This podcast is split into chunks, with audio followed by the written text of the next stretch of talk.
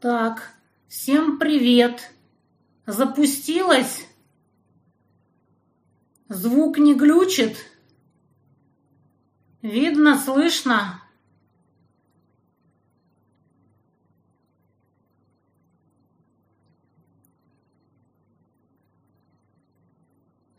Ну чё? Народ. Звук есть? Слышно меня?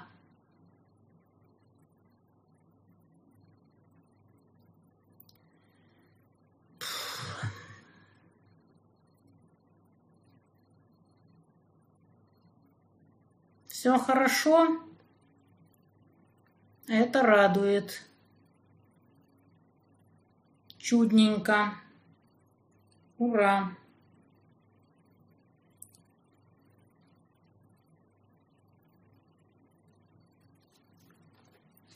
Ну чё, понеслись. Алло. Ну и чё, и где вы? Что? Алло. А, ну подымайся, он сам же ж поднимется. Да ладно. Ух. Ну все, тогда давайте, жду вас. Так, чудовище чуть попозже. Там Мурс где-то еще едет. Володя его перехватит на дороге. Так что чудовища будут чуть позже. Так. Ну, начинаем сначала. Так. Со стримом соскучились. Блин, а я-то как задолбалась лечиться. Особенно под экстраметные шутки грубника. И сейчас еще тяжко сидеть. Вот они придут, и я прилягу, потому что сидеть до сих пор больно. Так. Не знаю, насколько я там ясное солнышко, но это было печально. Две блокады – это очень больно. Так. Нет, не одна. Мурс не так часто приезжает, поэтому я не могу вот, пропустить такой случай, как приезд, приезд Мурза. Не знаю, сколько он там еще будет ехать. Где там его Володя перехватит по дороге. Ну, оба чудовища рано или поздно появятся. А пока чудовищ нет, давайте поболтаем без чудовищ. Народа мало, потому что все, я так понимаю, в 7 часов подключатся. Так, соло будет, но позже.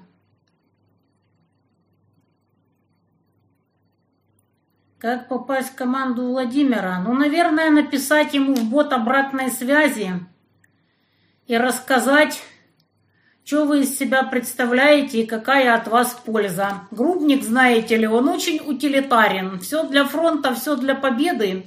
И только те, кто приносят пользу. Так, тварина из кафе уже отдала в бизнес в пользу армии. Но пока что я видела, что она извинилась. Не знаю, что там с ней сделают. Может, конечно, дело возбудят насчет разжигания межнациональной розни. Вот. Но пока было только извинение. Ну и видела, что ей, у нее там что-то инфернальное творилось в контактнике на странице на старой. А сейчас она страницу удалила. Так. Ну, охранота уже начинает разжигать, типа, вот, посмотрите на этих донецких, какие они нацисты. На себя они посмотреть не хотят, как они ненавидят Донбасс. И тут подставилась какая-то тупая пьяная быдла. Какая досада. Так, так, так.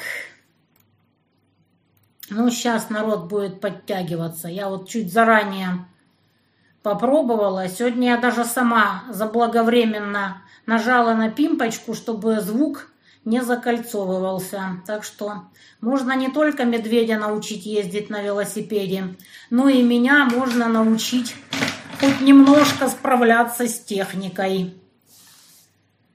Так, не забываем ставить ракету. Вот, с водой в Донецке, вы знаете, вот было время уже нет несколько раз, раз в два дня, а не в три. Но После, позавчера должна была быть вода, и она даже некоторое время была. А потом ее вырубили очень рано. Вот сегодня она должна была бы быть, а ее нет. А мы уже тут привыкли, расслабились. Хорошо, что у меня есть одна бочка запасная. Ну, конечно, в 40-градусную и более жару остаться без воды – это, конечно, большая печалька. Так что с водой даже не знаю, что сегодня будет. Я думаю, что сегодня ее уже, наверное, не дадут, потому что если 7 часов ее нет, наверное, что-то опять случилось. А то мы уже возрадовались. Несколько итераций было раз в два дня. Самочувствие, ну как сказать, сидеть до сих пор больно. Ходить уже более-менее. Вот. Должна сказать, что блокады это, конечно, страшно. И очень больно. Но вот пережила две блокады, и мне стало лучше. Так, ура, чатик. Да, чатик фурычит. Ой, кому-то даже пришло оповещение в Рутубе. Обалдеть. Бомбят страшно. Бомбят просто как, как никогда. Такое ощущение, что чем дальше, тем хуже. Звук тихий. Не знаю, у меня стоит звук на максимуме. Не знаю, почему тихо. Больше вроде никто не жалуется. Вроде все как обычно. Звук такой же, как всегда. Наверное, это на ваших девайсах. Я тоже по всем соскучилась. Но что делать? Очень сложно стримить, когда сидеть невозможно и лежать тоже невозможно, потому что больно. Самара ждет грубника. Да, он собирается. Это правда. На Киевке через день с 17 до 22. Министр ЖКХ обещал к концу августа каждый день по несколько часов. Я же говорю, я не знаю, то ли это что-то в этом моем доме. Вот. То ли во всем районе, то ли черт его знает. Но вот позавчера воду отключили раньше, чем обычно, а сегодня ее нет вообще. Я в больших печалях, потому что мы уже расслабились. Раньше чуть-чуть начала, потому что я хотела заранее все проверить, чтобы оно не закольцовывалось. Вот, грубник ждет Мурза, и потом чудовища должны приехать. Звук громкий, так что у кого тихий, это ваши девайсы. Тварин из кафе много в Донецке в процентном соотношении. Я думаю, что примерно столько же, сколько и везде. Потому что, к сожалению, далеко не только в Донецке кто-то находит в себе наглость обзывать других людей там узкоглазыми, чурками там и так далее. Я, как вы знаете, абсолютный интернационалист. Наше Отечество – все человечество. Но, к сожалению, кое-где у нас порой, и не только, увы, в Донецке, есть товарищи, которые обзывают других людей и унижают их по национальному признаку. Это касается всех, людей всех национальностей, и это очень печально. Но думаю, что в Донецке процент таких стандартный или даже меньше – Просто потому, что здесь такой конгломерат разных наций и народностей, просто изначально. Да, мне делали блокаду в спину.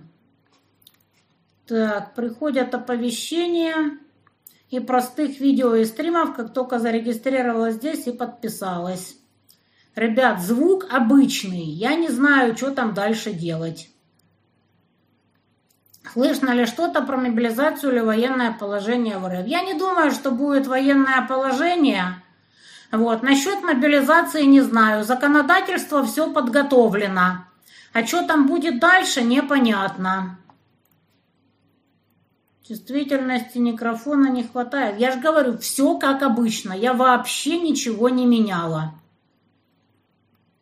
Обстановка на фронте, я думаю, вы сами все смотрите сводки. Наши поддавливают на севере, там под Купянском, и печально, якобы, как, как минимум частично потеряна урожайная. Я не могла почаще стримы, потому что я болела. Я и сейчас еле сижу. Тварина из кафе «Анна, вы все пропустили. Бухая донецкая быдло, продавщица то ли сумочек, то ли еще какой хрени, она сказала, что у нее шесть магазинов. Оскорбляла каких-то парней, бурятов или якутов, или еще кого-то обзывала их узкоглазыми и прочими всякими отвратными словами. Парни не повелись, ее засняли, вывалили в интернет, и она уже извинилась. Контрнаступ идет вовсю но очень сложно преодолеть эшелонированную оборону.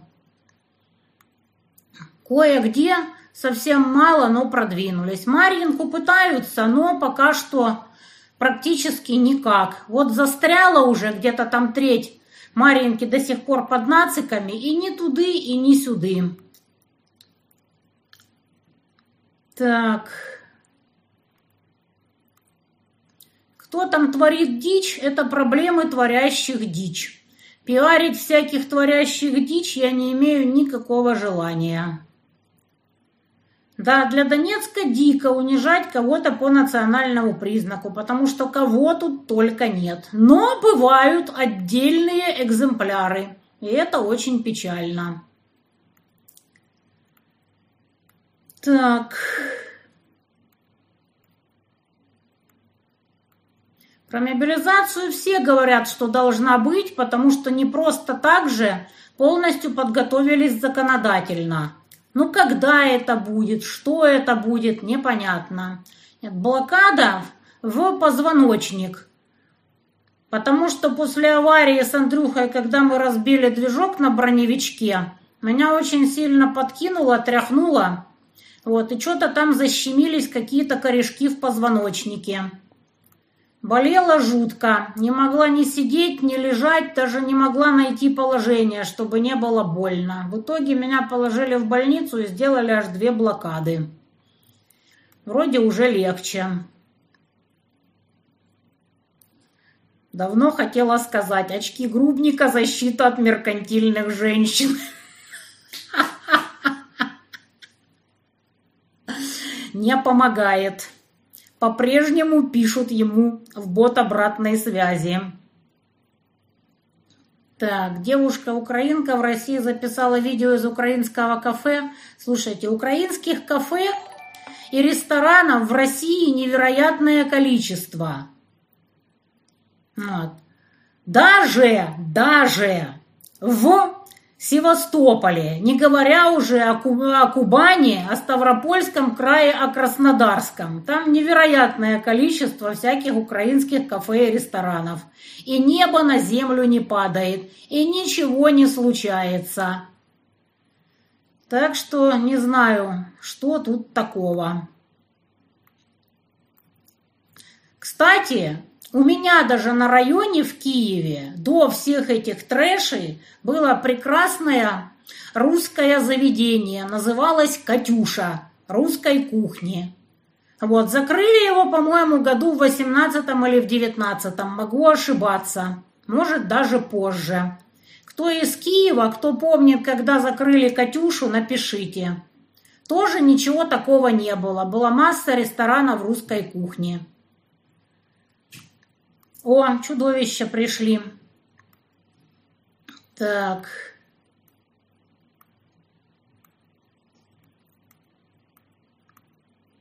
Сейчас. Чудовища, заходите скорее сюда, а то вы там сваритесь. А здесь я все охладила. У меня практически 40 градусов, там, где нет э, кондиционера. Совершенно адская жара в Донецке. Еще и воды нет. Так.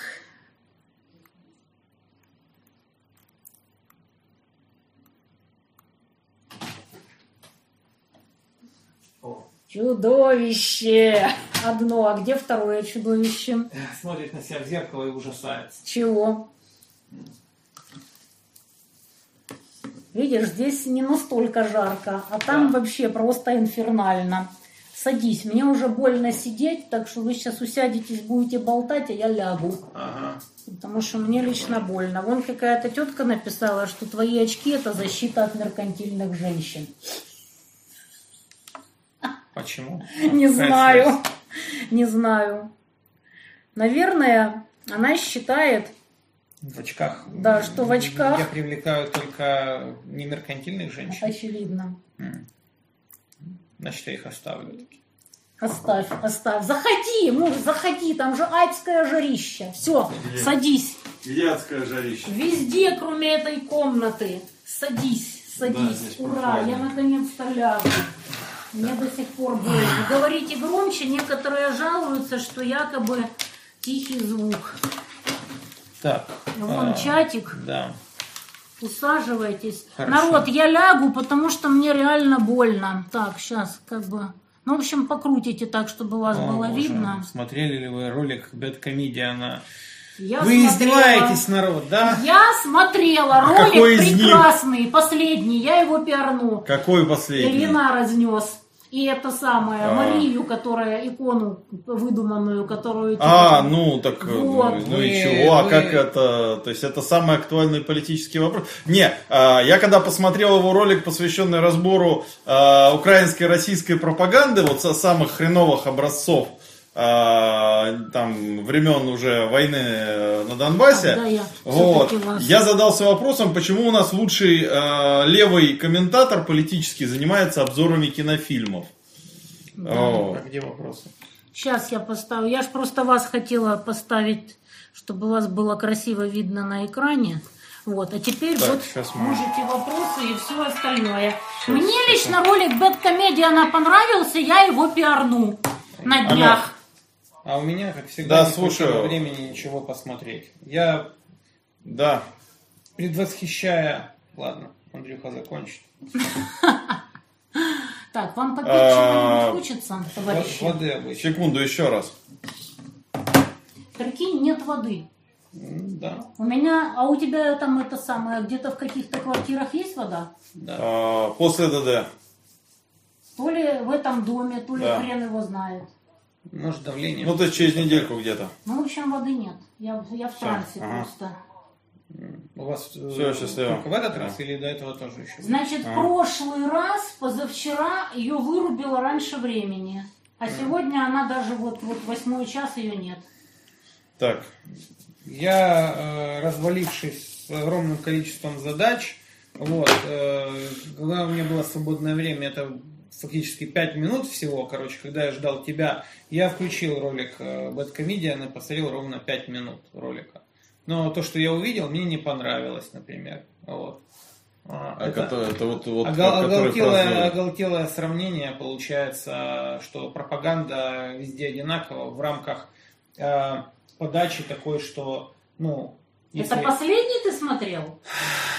это 5 минут последнего ролика, я его, я, наверное, не буду его комментировать, потому что, поскольку я посмотрел всего 5 минут, потому что у меня нет времени ничего такого смотреть, но я предвосхищал, что сегодня на стриме, Того, возможно, потому что постоянно будут движение. вопросы, да, потому что как бы вы тут сидите, получается, вот, а у меня получается из-за Андрея, ну мы еще этого коснемся, короче, у меня полетел весь график и в итоге в итоге у меня осталось 5 минут. Так вот, я посмотрел, ну, мне не понравилось, честно говоря, вот то, что я увидел за 5 минут. Я посмотрю целиком, может быть, когда у меня будет больше свободного времени, а у меня скоро будет какое-то время, и скажу свое мнение отдельно. Вот. Как-то так. Я рекомендую всем, кто получает э, удовольствие от таких роликов, посмотреть ролик Мурза, его интервью э, Александру Пасечнику. Вот. Там как раз вот о левой а, пропаганде и а, войне, вот, Это вот- которая идет у нас 9 лет. Э, Привет, Бэткомедиану. Вот. А, 9 лет у нас идет Ну война. да, та- там, там Да. у него замечательный этот тезис о нападении, совершенно прекрасный. Вот. А, при том, что, ну, как бы, военные действия это начались действительно не в 22 году, и условиям прекращения военных действий, скажем так, сведения их к одностороннему перемирию, то есть к возможности украинской армии почти безнаказанно упражняться в стрельбе по территории ЛНР и ДНР, а, как бы вот условием такого прекращения огня сначала в 2014, а потом в 2015 году было то, что будут предприняты определенные политические действия. Что Владимир, что я, что все остальные здравомыслящие люди, которые понимают вообще про что эта война, что это война про уничтожение России, вот, в которую Украину, и так русского сказать, народа. это само собой. Вот. А все прекрасно понимали, что нет, Украина не выполнит этих соглашений в итоге. Вот. Но она их не выполнила. Все. Как бы. Просто, как бы, ну, я считаю, что на этот вопрос я не могу, не вправе ответить, потому что я не смотрел целиком. Я посмотрю целиком, может быть, отвечу полностью. Но повторюсь, а, кто посмотрел этот ролик, а, посмотрите, например, интервью Мурза Александру Пасечнику. Ну и мое интервью Александру Пасечнику, которое большое. Вот. А там как раз вот, э, поскольку я то, что я видел, например, в этих там в прошлом ролике, там, который я тоже полностью не смотрел, только частично, и в этом, например, там идет сравнение в рамках а, пропаганды, а, ну, якобы вот пропаганда нацистской Германии, пропаганда в а, Российской Федерации, вот, а, но а, пропаганда пропагандой, а реальность реальностью. И вот как бы здесь не относительно, безотносительно бэткомедиана, а просто э, многие, например, левые, российские и не только, они э, вот на таких вот сравнениях, аналогиях, э, значит, они там сравнивают, вот смотрите, в нацистской Германии так, а вот в Российской Федерации вот так, а вот здесь э, синее, а вот здесь красное, вот, а вот как там, и олели, э, как там, знамена.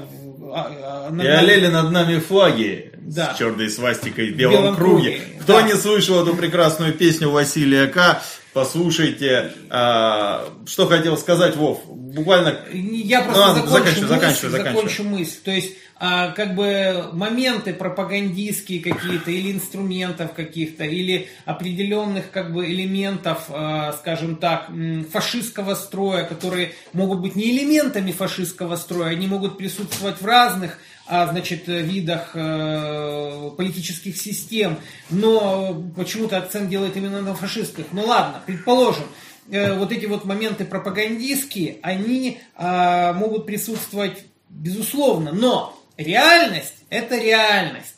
То есть э, и выкидывать, например, из реальности, как-то вот как делают некоторые левые, а в Российской Федерации в частности, вот эти 9, ну 8 лет, 8 лет нашей странной войны, 8 лет а, того, что у нас происходило, это достаточно странная и с моей точки зрения достаточно лицемерная позиция.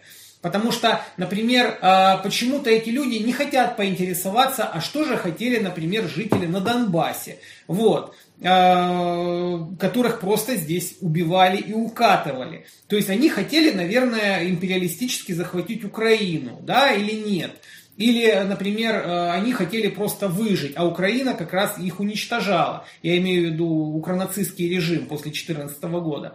Но этот момент почему-то как-то выносится за скобки. Так же само выносится, например, за скобки экономическая политика, например, той же Российской Федерации относительно республик за все эти 8 лет. И рассказывается о том, что а, Российская Федерация носит некие а, империалистические а, значит, а, порывы, да, чтобы там империалистически завоевать Украину. Эти, и при этом это доказывают те люди, значит, про империализм, да, и такое впечатление, а вы 8 лет на что смотрели, когда у нас были Минские, когда у нас тут пинками, пинками загоняли республики обратно в укронацистское государство. Какой здесь империализм? Где он здесь вообще? Вот. Это просто смешно. Вот. Тут даже колониализмом никаким не пахнет. Тут, тут люди хотели договориться, э, значит, чтобы все стало как в 2013 году, чтобы все осталось так, как есть, и, э, значит, э, ну, делать определенные гешефты, в том числе с укронацистским государством, с которым все эти 8 лет прекрасно торговали. Где у них осталось много легализованного бизнеса. Безусловно. Безусловно. И вот это вот рассказы про империалистическую позицию Российской Федерации, вот, относительно вообще всего, это просто вытягивание некоторых аргументов, отдельных аргументов, и на основании отдельных этих аргументов, как вот такую сову на глобус, начинают натягивать. Сова кричит, ей больно, она вопит, орет, а сову продолжают натягивать. Это я, например, касательно некоторых левых а, пропагандистов, их отношения, например, к СВО. То есть они относятся к СВО, как будто бы СВО это сферический конь в вакууме. То есть как бы вот 24 февраля случилось, бах, все. А то, что до этого было, какие были предпосылки, э, как это все развивалось, что было в, самой, в самом укронацистском государстве, которое я иначе как укронацистское государство не называю, вроде как выносятся за скобки. При том, что многие из этих ребят прекрасно ездили в Киев, например. Вот они как бы ездили на Украину в Киев, но на Украину, на Донбасс, да, условно, ведь по, с точки зрения Российской Федерации ее да, законов, да. это был, была Украина. Почему-то на Донбасс они не ездили. А почему? А почему они, например, там со стендапами ездили в Киев, но не ездили в Донецк? Или, например, по маршруту Донецк, а потом Киев, про, про, продолжая рассказывать, что везде же все одинаковые. Все везде одинаковые, то есть это везде как бы мы вот... А, потому что в Киеве, может быть, как-то по-другому бы к этому отнеслись. Ну, как бы вот эти моменты, скажем так, недоговор... недоговариваемости, то есть, как это правильно сказать, недосказанности, они остаются. То есть, вроде люди все правильно говорят, вроде даже с точки зрения классовых позиций, они все верно излагают. Но вдруг бам, и оказывается, что то, что они излагают, оно как бы не находит подтверждения в действительности. Вот. Потому что ситуация, как бы она с одной стороны и проще, а с другой стороны гораздо сложнее. Понимаешь, люди жалуются, что звук плохой. Можешь что-то Что? А, где эта ваша штука, короче, которая Ну, вешается? если только, да, выносным микрофоном поближе к источникам звука. Да. Ну, в общем, наверное, я тогда а, целые 10 минут говорил. Нет, Нет оно а... слышно, но народ говорит, что плохо. Так. Вов, можно я замечу про пропаганду? А, значит, пока Вова говорил, я сформулировал некоторую позицию. Значит, а, дураки везде примерно одинаковые люди недалекие, а, которые а, хотят а, как бы в своих интересах использовать, так сказать, какие-то общие вопросы, да, в своих личных корыстных интересах использовать общие вопросы, они везде одинаковые.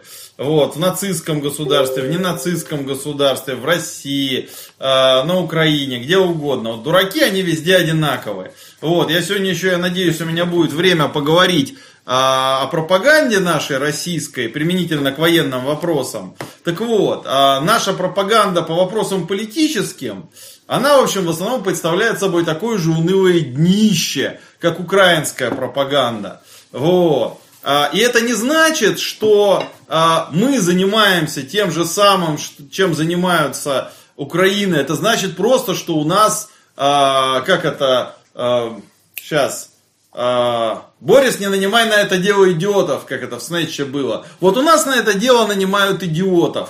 Вот. В результате приходит бэткомедиан, чувак с хорошим чувством юмора, который любит копаться в источниках, который хочет сделать качественный продукт.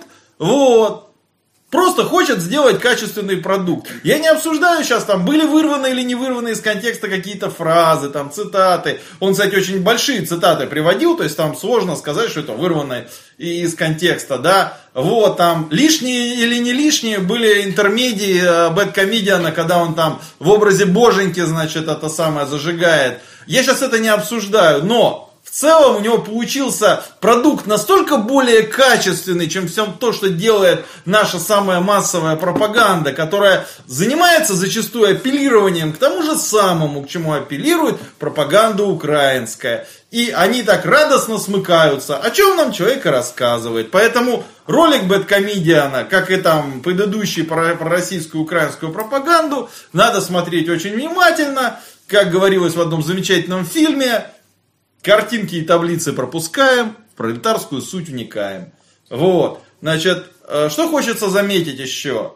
А, вот реально, вот, можете мне не верить, наверное, да, но вот на, на одном массовом мероприятии, посвященном, так сказать, противостоянию нацистам и преступлениям там нацистов, да, вот. А мне довелось сначала слышать там, вот, нацизм это плохо, мы боремся с нацизмом там, и так далее, и так далее, и так, и так далее. А потом выходит кто-то из ораторов, начинает задвигать такие страстные речи про наших э, врагов, то все пятое, десятое, и такая фраза идет про народ генетических предателей. И я такой, опа!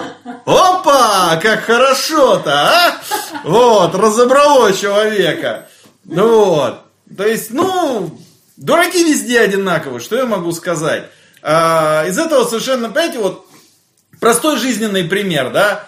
А, э, май 2014 года, все знают эту историю, как я первый раз поехал на войну, столкнулся с бандосами, которые приехали из России, а, значит, заниматься тем, чтобы торговать, контролировать торговлю с Украиной антрацитом. Вот, то есть э, людей целенаправленно поставили, чтобы не прерывались посты, поставки антрацита. Это была, собственно, к, та самая э, Казицына, атамана Казицына, значит, достаточно небольшая изначально группа, потом еще подтянулись, потом эти странные люди устроили между собой угольную войну летом. Так вот, собственно, когда я переходил границу, я ее переходил в том месте, где ближайшим городом был антрацит. Ну, я думал, сейчас доберусь туда, скажу, что мне надо на Славянск. Да, на Славянск, значит, а, меня с ближайшим конвоем отправят, я приду к Стрелкову, скажу, Игорь Иванович, вот есть такой человек ваш знакомый, вы ему звоните, он вам меня рекомендует. Вот, ну, у меня была рекомендация такого плана, да, вот. А, когда я приехал, а, дал документы, значит, охраннику на антрацитовскую га, вот, что-то пошло не так. Вот. И к вечеру этого дня я был признан украинским шпионом, у меня изъяли все вещи, вот, начали пытать и прочее, прочее, прочее. Короче, все лето 2014 года, там, до середины августа, я банально лечился. И до октября месяца 2014 года я даже автоматом нормально пользоваться не мог. У меня просто правая рука, поврежденная при распятии, так сказать, а, во время пыток, а, ну, не функционировали еще пальцы. Так вот, после этого, после этого, да, как бы, после вот этого всего, а, как бы, ну, человек, который вот мыслит такими вот односложными конструкциями, э, да, типа вот украинской пропаганды низшего уровня какой-то, да, и нашей днищенской пропаганды, вот, э, если человек так мыслил, он бы просто переклинил, переклинил, он сказал, что, а, ну вот эти, значит, злые, а эти, значит, добрые. И это самое, перешел бы на другую сторону, вот. А, но я-то прекрасно понимал еще до того, как все началось, что люди бывают очень разные по обе стороны. И с нашей стороны достаточно мерзавцев было, есть и будет, если с ними как следует не бороться. Вот. Мотивируя не борьбу с ними тем, что это наши мерзавцы. Но замечательно они от этого только наглеют. Это вот опять же подтверждает история с массовыми грабежами, вымогательствами, так сказать, а, комендачей а, частной военной компании «Вагнер» в районе а, Ирмина, где они базировались. И просто люди пасли, когда, значит, будет ротироваться очередная часть шестого казачьего полка, он же шестая бригада, и просто охотились на военных, у которых с собой есть деньги, или в семье есть деньги, и просто, то самое, вымогали деньги. Вот. Тюремные контейнеры в районе Попасной, избиения, я про это все писал. Вот, пожалуйста, не боролись, получили. Вот, а, соответственно, никак на целеполагание в целом, да, это не влияет. Это может обгадить движуху, как ее обгадил Казицын, который, если еще раз зайдет в ЛНР, а, шансов на то, чтобы оттуда выйти, у него будет очень мало. Не потому что я на него злой, потому что все хорошо помнят. Вот, как осенью 2014 года, после него там открывали колодцы с трупами. Вот. Соответственно, а, как бы будет время, разберемся еще и с этими прекрасными людьми. Сейчас у нас немножко как бы более масштабные задачи, вот, о которых, собственно, и хотелось бы поговорить. Так что, граждане, а, то, что Bad Comedian, ну, как бы из того, что я там когда-то смотрел, а, респект и уважуха за уничтожение пятой и шестой части Терминатора, абсолютно, абсолютно заслуженная. Вот, э, ролики по политической тематике обязательно надо смотреть, чтобы понять, а что вы сами думаете по этому вопросу. Вот задать себе вопрос, может быть, того же Ильина почитать на досуге. Вот, например, задать вопрос, а почему именно этого философа выбрали именно в этом году? Для того, чтобы, так сказать, проводить внутреннюю политику. А зачем нам памятная табличка именно Маннергейму в городе Петербурге? Вот, и другие, так сказать, памятные достопримечательности, создаваемые в других местах. Вот, и почему у нас в результате получается такое вот обилие пищи для бэткомедиана в виде нашего патриотического кино с рукопожатиями эсэсовцам. Там же эсэсовец был, не просто из Панцерваффе, чувак. Брат, эсэсовец, да. Вот. Короче, да. надо смотреть и думать. Вот. Кстати, вот насчет эсэсовцев, да, вот, например, э, конкретно э, обзор на, на Т-34, там, где Бэткомедиан как раз вот на эти моменты разбивал, да, примирение с нацистами и так далее. Но как бы нацисты-то не только немецкие бывают, но и украинские нацисты бывают. И когда угу. определенные моменты, да, стараешься не замечать, вот, в поведении, например, нынешнего укранацистского государства и его жителей, что важно. Ну, тут как бы двусмысленные мысли, так сказать, приходят. А... Значит, э, пока в основном замечания касаются звука. Да, это а... старые сообщения. Так. Угу. Ты что-нибудь по ситуации на фронте сказать хочешь? Ситуацию на фронте будешь рассказывать ты. Я ее не буду рассказывать целиком. Так. Да, а, я тоже про, про Звук некоторые... отличный, все слышно, ближе к микрофону. Короче, мнение ну, расход... микрофон у нас мнение вот расходятся. про казачьи лагеря были вопросы.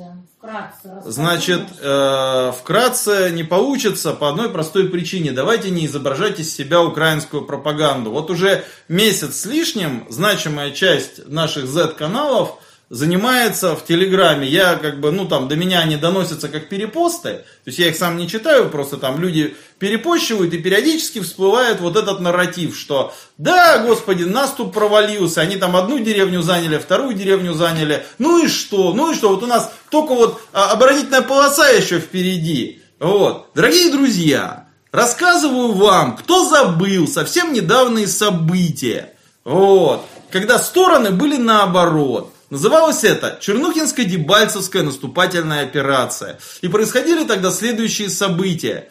Вот. Первые штурмы со стороны ДНР, что Углегорска, что Редкодуба, а, со стороны э, этого самого, господи, где мы смыкались-то с э, ДНР, Никишина, Никишина, со стороны Никишина на Редкодуб, со стороны э, Инакиева на, угле, на, на угле, господи, на Углегорск. Вот. А, противник а, благополучно отражал, было много потерь. С нашей стороны, с луганской стороны, первые атаки тоже были очень неудачными. В частности, наш батальон потерял лучшие танки и лучшие экипажи из-за того, что приказали танкам атаковать без пехотного прикрытия сверху. Чтобы вот по плану атаковали именно во столько. Не дать пехоте подготовиться. Взяли бы эти позиции, все было бы хорошо. Ну вот. Но приказали, значит, так вот, у противника в эти дни э, настроение было прекрасное, оптимистичное. Ура, мы русню бьем, все замечательно, все отлично.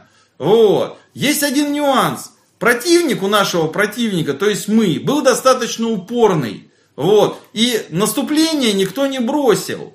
И в дальнейшем, как бы прощупывая укроповские позиции, пришли к тому, что с луганской стороны с луганской стороны сумели зайти в город и завязали городские бои. И начали потихоньку просачиваться в город э, очередные группы, расширяя, так сказать, э, захватывая квартал за кварталом, э, э, выжимая из этих кварталов укропов. Вот. В то же самое время с донецкой стороны получилось вытянуть, так сказать, длинный такой палец э, Навогвинова и перекрыть основную линию снабжения. Потом можно было ездить еще туда-обратно, там, обходными тропками какими-то, еще как-то. Но вот магистраль взяли, перекрыли, все, резко упало снабжение. И несмотря на то, что некоторые минометные батареи укроповские в Дебальцево работали до последнего момента, но вот наши танки вроде бы одну такую батарею как раз тушили, уже когда наши танки даже в город зашли и помогали штурмовым группам.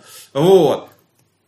Несмотря на то, что отдельные части еще сопротивлялись, да, а, все, уже система обороны посыпалась, и начали э, мимо нас пытаться пробежать укроповские отступающие колонны, которые, не получая приказов и снабжения, начинали сниматься и уходить. Начался, так сказать, хаос, и в результате, несмотря на тяжелейшие потери, на три недели, ну, просто вот адского хаоса или, э, я не знаю, как это еще назвать, несмотря на это все, операция была завершена. Вот, совершенно героическими донбасскими ополченцами, э, так сказать, которые просто вот, ну, как бы были эти замечательные совещания, когда люди, рисовавшие стрелочки и писавшие, что вот 2-3 дня и все закончится, вот, на 4, 5, 6, 7, 8, 9 день, да, когда ничего не закончилось, когда стало понятно, что получили по щам, вот, и они недавно еще, макавшие в грязь Дончанову Гончан, ах вы такие сякие немазанные, не можете правильно бумажку заполнить, как потом выяснилось, сами даже бумажки заполнять правильно не умеют. Вот. Они начали просить, мужички, повоюйте, мы вам все дадим. Сразу людям вот только что объясняли, что они должны были с четырьмя магазинами идти штурмовать укреп, вот, чисто стрелковкой. Сразу появляется артиллерия, вот, причем со второго раза даже присылают наводчика передового артиллерийского, который знает радиоканал, на котором он должен работать, позывной. То есть первый раз привозят человека, сажают его и это самое, на него командир ополченцев смотрит и говорит, ну что, рассказывай, по какой вот у тебя радиостанция в руке, на, на каком канале связи, какой позывной, значит, э, как, какие огневые средства ты будешь корректировать. А парня выдернули просто вот буквально там с какой-то казармы, с какой-то расположения, сунули ему в руки радиостанции и сказали, будешь корректировать. То есть боевая задача четко не поставлена была. Я вот был свидетелем этой сцены. И парень сидит и тупит, он не понимает, что от него хотят. Вот, на следующий раз взяли, привезли нормального корректировщика для взаимодействия. Началась работа. Так вот, чем занимается весь прошедший там месяц с лишним наша замечательная пропаганда? Она пытается из систематического нажима противника на нескольких направлениях, вот, сделать его будущее поражение. Вот, но это так не делается. Можно только успокаивать людей, все нормально, все нормально, все нормально, все нормально. Это, это не прорыв, это не прорыв, это не прорыв. Ну там прорыва не будет, прорыва не будет, это не прорыв, это не прорыв. Ой, извините, это самое, нам пора в Испанию, в Италию, там, на Лазурный берег, короче, э, а мы останемся, значит, с тем, с чем останемся. Значит, общая ситуация следующая. Уже говорил и здесь на стриме, у себя писал в канале. Противник, пользуясь ситуацией, что в России зимой очень много сил было потрачено на, на безрезультатные из-за снарядного голода попытки освободить какие-то территории, взять какие-то позиции. Вот. Противник, проводящий перманентную мобилизацию, противник, перманентно обучающий людей боевым действиям, причем стандартизированно, по самым передовым методикам, которые известны. Вот. Для понимания на некоторых наших полигонах в тылу до сих пор объясняют, ребята, вы должны выкатиться в сектор обстрела вражеских птуров на своих бэхах, спрыгнуть с бэх, развернуться цепью и цепью за бэхами атаковать. Вот как открыли какой-то учебник, да, и просто вот не прилагая мозга взяли и скопировали. Вот, хотя в учебнике это написано, что по шаблону действовать не надо. Что вот данная форма, она не просто так нарисована, что она исходит из определенной ситуации. Другая ситуация, другая форма. Вот. Так вот, что происходит? Противник методично реализует свое численное преимущество в живой силе. Когда вам рассказывают, что противник ловит старичков на улицах, что э, у противника заканчивается пехота, ребята, ну вы просто, ну я не знаю, вы не видели людей, которых приводят сейчас в учебные центры добровольцев из России, которым э, губернаторы, э, чтобы, так сказать, как-то помочь СВО, привлечь добровольцев – они платят хорошие, большие подъемные деньги, вот, а, и люди, значит, э, готовы за них идти рисковать. Есть одна проблема. У людей в анамнезе инфаркты, инсульты, они не могут в полном снаряжении пробежать нисколько, Вот, это те люди, с которыми, по идее, надо не только обороняться, но и, возможно, даже наступать. Вот. А, вопрос. А, как бы вы уверены, что у противника люди раньше закончатся? С очень большой вероятностью люди закончатся первыми у нас. Потому что мы-то тотальную мобилизацию не проводим. И у нас нету привлечения в армию прежде всего, пусть и принудительно на начальном этапе, технических специалистов. Вот. Если у нас будет время сегодня еще поговорить, мы обязательно поговорим о том, а, как сильно сейчас страдает армия от отсутствия, а, во-первых, самих технических специалистов, во-вторых, от отсутствия систем их подготовки. Причем систем, которые бы обеспечивали им дальнейшую полноценную э, службу, применение, так сказать, по назначению, по их военно-учетной специальности, но в современных условиях. Вот. Что происходит? Противник прекрасно понимал, что он не может э, сконцентрировать все свои силы на одном участке фронта, на Запорожье. Он прекрасно понимал, что на Запорожье, там, где не было мясных штурмов всю зиму, там будет много закопано людей. То есть, ну, люди хорошо зароются, будут выстроены укрепления, будут построены минные поля, те самые, на которых подорвались первые импортные танки, да, Будет много чего еще, будет много неприятностей. Но концентрировать людей, набивать по 200, по 300 человек э, в сельские школы, чтобы туда калибр прилетел или что-нибудь еще, противник не собирался. И противник занимается тем, что поскольку он не может из-за того, что его тыл для нас чуть-чуть прозрачен, наш тыл значительно прозрачней, но все равно наша спутниковая разведка хоть какая-то, но есть. А воздушная разведка беспилотниками хоть какая-то, но есть. Вот, то есть, если он начнет сгонять в одно место огромные массы техники, ну это вот всплывет. Это просто банально всплывет, и это будет хорошая цель. Поэтому проводить операции формата Второй мировой войны в чистом виде противник сейчас не может. Что он сделал? Он наносит удары там, где ему выгодно и интересно. Там, где ему э, обещает как бы ситуация более выгодный размен Э, его пехоты, в том числе самые беспонтовые пехоты, которые вот он только-только набрал и тут же после обучения пригнал на фронт. Вот. Ему нужно разменять до определенного порога своих людей на наших людей технику. Вот опять же, когда говорят, что вот укропа выбрасывают людей, значит, люди там побежали вперед, их накрыла артиллерия и так далее, и так далее, и так далее. Ребят, а вы считали, сколько у нас артиллерии накрыто по итогам артиллерийского огня с нашей стороны? насколько интересно и изобретательно укропы работают с а, теми огневыми средствами, которые у них есть. Все уже, помимо Хаймарсов, по артиллерии прилетают экскалибуры, благодаря тому, что у них есть воздушная разведка. Вот. Прям между станин прилетает снарядик. Вот, если вовремя не успел сменить позицию. Вот. Что происходит? Противник прекрасно понимает, что оборона строится на каких вещах?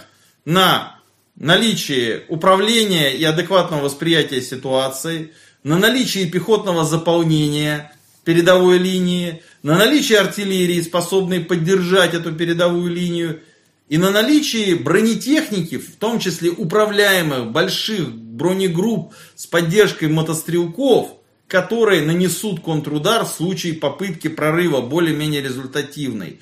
Так вот, я писал об этом в статье весной. Вот. Э, которая называется действительно серьезные неприятности, что нашей главной неприятностью является не сам по себе наступ, не, самый, не сами по себе попытки прорыва фронта, которые мы сейчас наблюдаем, а тот факт, что противник имел возможность и сейчас имеет возможность сформировать крупные и, главное, хорошо управляемые механизированные соединения. И если ему удастся проломить фронт, да, что произойдет потом, да, вот как он сейчас продавливает фронт, за счет чего он его не прорывает, за счет того, что с нашей стороны идет постоянная переброска резервов на те участки, где он активно наступает, да, а он наступает не только на Запорожье, жестокие бои идут и на южном, и на северном фланге э, Артемовска, вот, и по, по всему остальному ЛБСу в ЛНР. И, э, опять же, наступление на Купянск было предпринято с нашей стороны для чего? С похожей аналогичной целью. Вот. Э, на том участке, на котором у нас собраны боеспособные части подготовленные, у которых более-менее что-то как-то с управлением есть. Вот. И собрана достаточная группировка артиллерийская, вот, которая нормально работает. А, разменяться в другую сторону, заставить противника перебрасывать туда силы. Так вот, а, если противник продавливает сейчас там на какую-то глубину обороны, то дальнейшая ее стойкость определяется не тем, сколько линий траншей осталось еще, сколько минных полей осталось еще. Проход в минном поле проделывается саперными средствами, там, Горынычем, там, а его импортными аналогами, да, он проделывается достаточно быстро для людей и для техники траншеи там засыпаются, э, перекидываются через них мостки, и идет просто вот движение вперед. Если в этих траншеях никого нет, если в них нет мотивированных людей, которые готовы драться до последнего, которым, у которых есть оружие, позволяющее им драться до последнего. Поддержка. И управление, позволяющее им это делать максимально эффективно. То есть связь. Да, в первую очередь связь, о том, что как бы связь это базис, с которым у нас все очень грустно. Мы отдельно поговорим. Так вот, по ситуации на фронте, да, а, вот хреновая пропаганда, да, днищенская пропаганда, она всегда говорит вам полуправду. А вторую часть правды она не рассказывает. Что укропская пропаганда, что наши как бы, люди, которые, несмотря на то, что они занимаются пропагандой много лет, они я бы не называл ее нашей. Я бы называл ее изумительной. Да, Часть изумительная российская людей, которые, пропаганда. Которые, так да, вот. она даже не российская, по сути. Это люди, которые а, обслуживают определенный ну, правящий класс, нет, само собой. Да, то есть они, им вообще, вот российская, это значит, им бы было не плевать на Россию, им плевать на Россию, потому что любой человек, который поддерживал Минские соглашения, вот и оправдывал это, находил аргументы определенные, вот почему Минские это хорошо, ладно, истеблишмент выбрал, например, Минский, все, ладно, все, пошли, но находили же мрази конченые, которым ничего не объясняли, им не, не спускали даже темников, они сами находили аргументы, чтобы оправдывать минские, вот это минское блядство, которое на сейчас... перегонки. Я на оправдаю минские соглашения с одной попытки. Да, Оправдывай. Это, это чисто аукцион. И э, вот это конченые мрази и бляди. Вот. Э, теперь вот их деятельность, она оплачивается кровью. Не их кровью, заметьте. Не, не их, их родственников, не, не их детей. Да. Вот. И они что, они сделали выводы? Они продолжают. То есть я бы не называл это... Они сделали выводы, Вов, что это можно эксплуатировать. Да. Что они как бы в обойме, что можно дальше работать. Так вот, полуправда, полуправда заключается в том, что да, укропы продвинулись не сильно. А полностью правда заключается в том, что мужики, которые там сражаются с нашей стороны на передовой, вот, они они там есть, их туда подвозят из резервов, да, но их в итоге-то будет меньше, чем укропов. Вооружены они будут хуже, огневое воздействие противника будет системнее, в особенности кассетными боеприпасами, в особенности кассетными боеприпасами с э, применением а, кассетных мин, когда а, поле боя, об этом уже говорилось э, летом неоднократно, это применялось на многих участках, поле боя, вот конкретно, конкретный укрепрайон, да, он изолируется просто дистанционными минными постановками, и э, невозможно быстро прийти на помощь, просто потому что в высокой траве ты не разглядишь э, часть там на, на БМП, противотанковую мину, э, сброшенную в эту высокую траву, вот, подорвешься и все. Вот, то есть а, идет медленное продвижение, а выигрыш времени в бою это зачастую все, что нужно для успеха. Выиграл время, противник, у, него, у тебя вот в этой точке три бойца, а у него три вытянуты в линию. Ты скушал одного, второго, третьего последовательно. Все, противник проиграл. Они вместе собраться не успели. Вот это про то же самое история. Бои идут тяжелейшие сейчас. А, идут они не только на Запорожье. Противник будет наступать еще, будет наступать еще достаточно долго как минимум он будет наступать до начала осенних дождей. Вот этот момент, когда среднестатистический грузовик у вас уже не может подвозить по проселочной дороге своевременно снаряды к среднестатистической пушке, просто потому что он по оси тонет вот, в дороге. Вот. вот до этого момента они будут наступать. Потому что они просто постоянно готовят себе людей, конвейер людей, вот, для постоянного наступления. С нашей стороны идет э, очень маленький, жиденький, плохонький, очень неровного качества конвейер подготовки. В одном месте энтузиасты, в другом месте формалисты. И там, и там нехватка ресурсов, и там, и там инфарктники, инсультники, возрастные люди, которые хотят принести какую-то пользу, но штурмовики бодрые, они уже не очень годятся. Ну, какие есть. Вот, так называемые, как их кто-то прозвал, кузьмичи. Вот. Вот у нас опять же такая пропаганда замечательная. С одной стороны прославляли этих кузьмичей, а с другой стороны сейчас рассказывают, э, что а вот укропов старички воюют. Ха-ха-ха.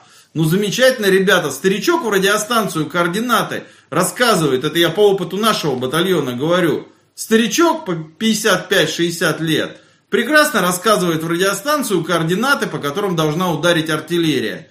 Вот. Только и всего. Вопрос умелого распределения кадрами. Вот, этот же старичок потом выскочит в траншею и пойдет чинить полевку, разбитую ответным обстрелом.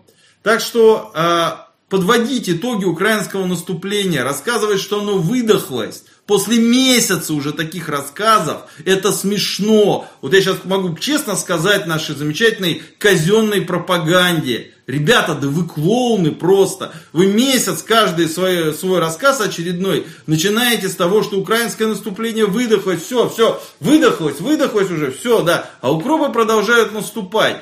Не кажется, не кажется публике, что ребята просто не хотят говорить всю правду что у противника есть ресурс для наступления. Они не жалеют боеприпасов, не жалеют людей, они могут себе это позволить. Я думаю, Андрей, они даже не то, что они не хотят и врут. Там уровень компетенции настолько низок, что они просто даже не осознают не вникают и даже не хотят вникать в то, а, какова ситуация реальная и какие у этой ситуации могут быть тенденции и перспективы.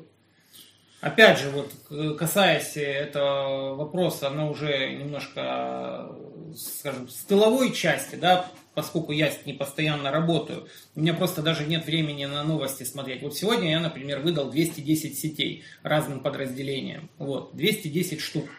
Вот. А суть в чем? Снабжение лучше не становится. А, вот, э, вот эти люди, которых привозят на пополнение, резервистов и так далее, а их снабжение лучше не становится, их подготовка лучше не становится. А, ну, я, мне, мне постоянно задают интерес, да, вот, ну, стало же лучше, выводы же сделаны. Кем? Вот простой пример. Ко мне подходит начальник службы РАФ, одной из бригад, которая бьется сейчас под Артемовском. Не наша четверка, там соседняя Э, соседи, причем далекие соседи, и слезно просят у меня магазинов на 5,45. Хотя бы, чтобы по 4 было. Вот этот вот подсумок э, матерчатый, брезентовый, советский, чтобы набить, сколько положено, там 4 запасных магазина, э, пятый на автомате. Вот, чтобы хотя бы по 4 запасных магазина было. То есть ситуация на уровне Славянска 2014 года, когда Алексей Геннадьевич Марков, покойный, э, так сказать, баулами клетчатыми туда слал магазины, выкупаемые по всей России на 5,45. Но это не Славянск. У нас да, 9 но, лет войны. Да, но внезапно, вот. внезапно выясняется, что даже в нашей большой армии, из той статистики, которая набралась за год по боям, расход всего, чего нужно – он не выведен. Никто не занимается этим анализом. С логистикой задница полная. Это не мое мнение. Мне говорят об этом люди, которые занимаются сложными логистическими вопросами. Например, танкотехническим обеспечением в рамках корпусов и армий. Вот, танкотехническое обеспечение это очень сложная штука. Танки это очень дорогая фигня. Понимаете, то есть, э, ну я не знаю, там, э, с чем это сравнить. Э, танк это машина, современный танк, это мало того, что очень сложная машина, это машина, которая вот свой век на, боево, на поле боя, она живет в предельных режимах. И если ты вовремя что-то не заменил, да, там есть запас прочности, но когда этот запас прочности иссяк, все, привет, дорогой. Ты можешь остаться навсегда на поле боя. Поэтому, кстати, э, зачастую э, мы проигрывали Вторую мировую войну. И сейчас во многих местах у нас печальные моменты. Потому что просто нету достаточного штата ремонтных служб. Они не справляются. Это вообще вот ремонт, а, вот я не буду говорить э, про то, что я не знаю насчет танков и тяжелой бронетехники, но вот то, с чем мне постоянно обращаются, и что вот ну, э, год, нет, стоп, отставить, а год уже и 4 месяца, вот первые вот такие серьезные обращения были это май месяц.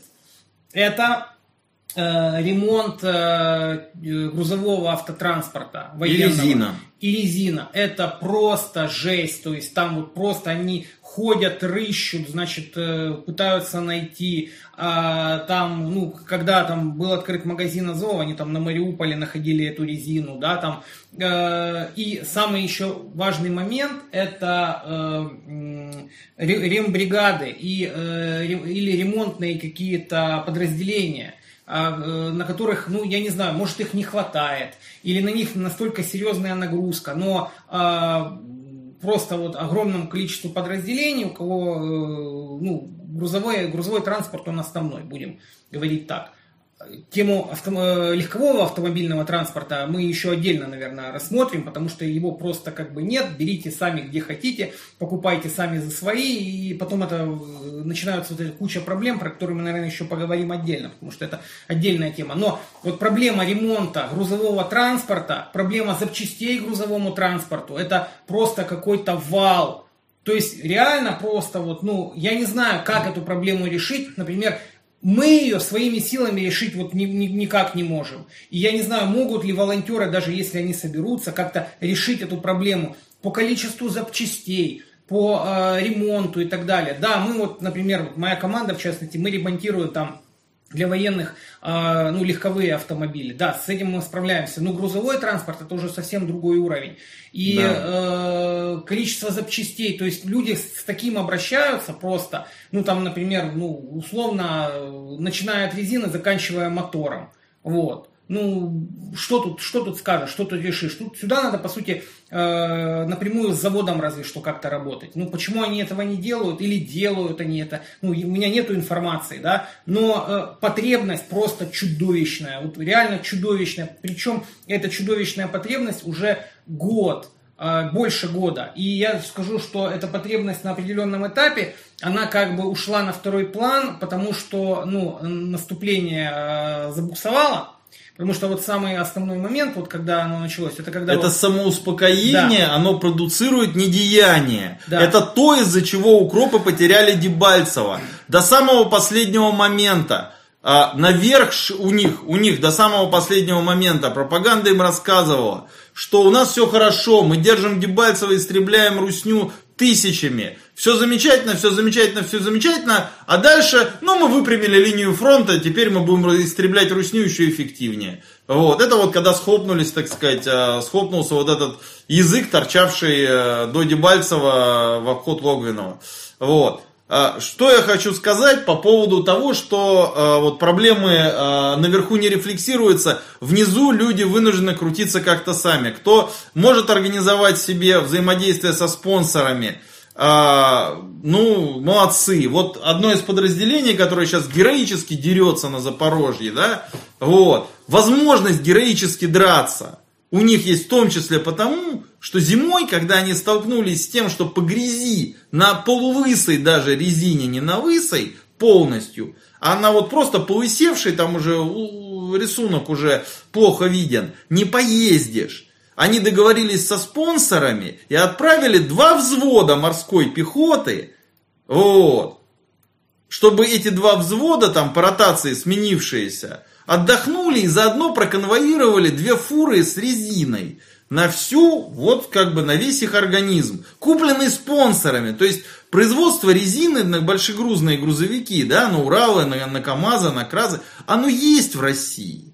Вот. Оно производится, оно просто не закупается для армии. Почему? А потому что, наверное, вот бюджет не записано. Ведь если записать такие вещи в бюджет, придется под это еще денег напечатать.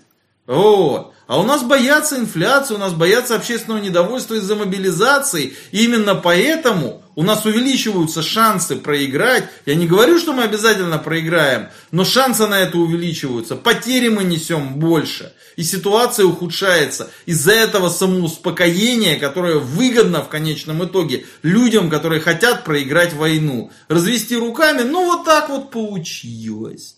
И уйти спокойно, уехать, значит, это самое. Им-то гарантируют неприкосновенность. Они, он говорит, Чубайс сквозанул нормально. Сколько у нас суммарно вице-премьеров, э, вот, верных э, путинцев сквозануло из России, когда СВО началось? Я, честно говоря, Четверо, не пятеро? Много. Носителей гостайны ну, на высшем на, на уровне. Взвод, на взвод хватит.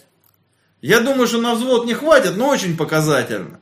Вот. Люди, для которых наличие резины вопрос выживания. Люди, для которых наличие запчастей, вопрос выживания, что вот машина исправна, она привезет снаряды на пушку, пушка выстрелит, противник не возьмет укреп, парни на укрепе останутся живы. Вот эти люди, они сами начинают что-то пытаться делать, собирают свои деньги, а, привлекают спонсоров, когда есть такая возможность, а сверху белая, сука, безмолвие, молчание, блядь, ягнят. Вот. Только ягнята не внизу, а сверху. И молчат так очень выразительно. А что мы можем сделать? У нас же нет ресурсов. Что мы можем сделать, говорят люди, в очень больших погонах. Как будто это вот они э, находятся внизу вот этой всей структуры, а мы к ним предъявляем претензии сверху. Нет, наоборот. Но эти люди должны были все это время биться, вот биться за то, чтобы были заложены деньги, за то, чтобы масштабы конфликта нормально оценивались и прочее, прочее, прочее. Смотри, хороший вопрос. Андрей Владимир, а что у противника ресурсы безграничны? Может быть ограниченность ресурсов это та реальность, в которой нужно работать? Что думаете? Да, думаем.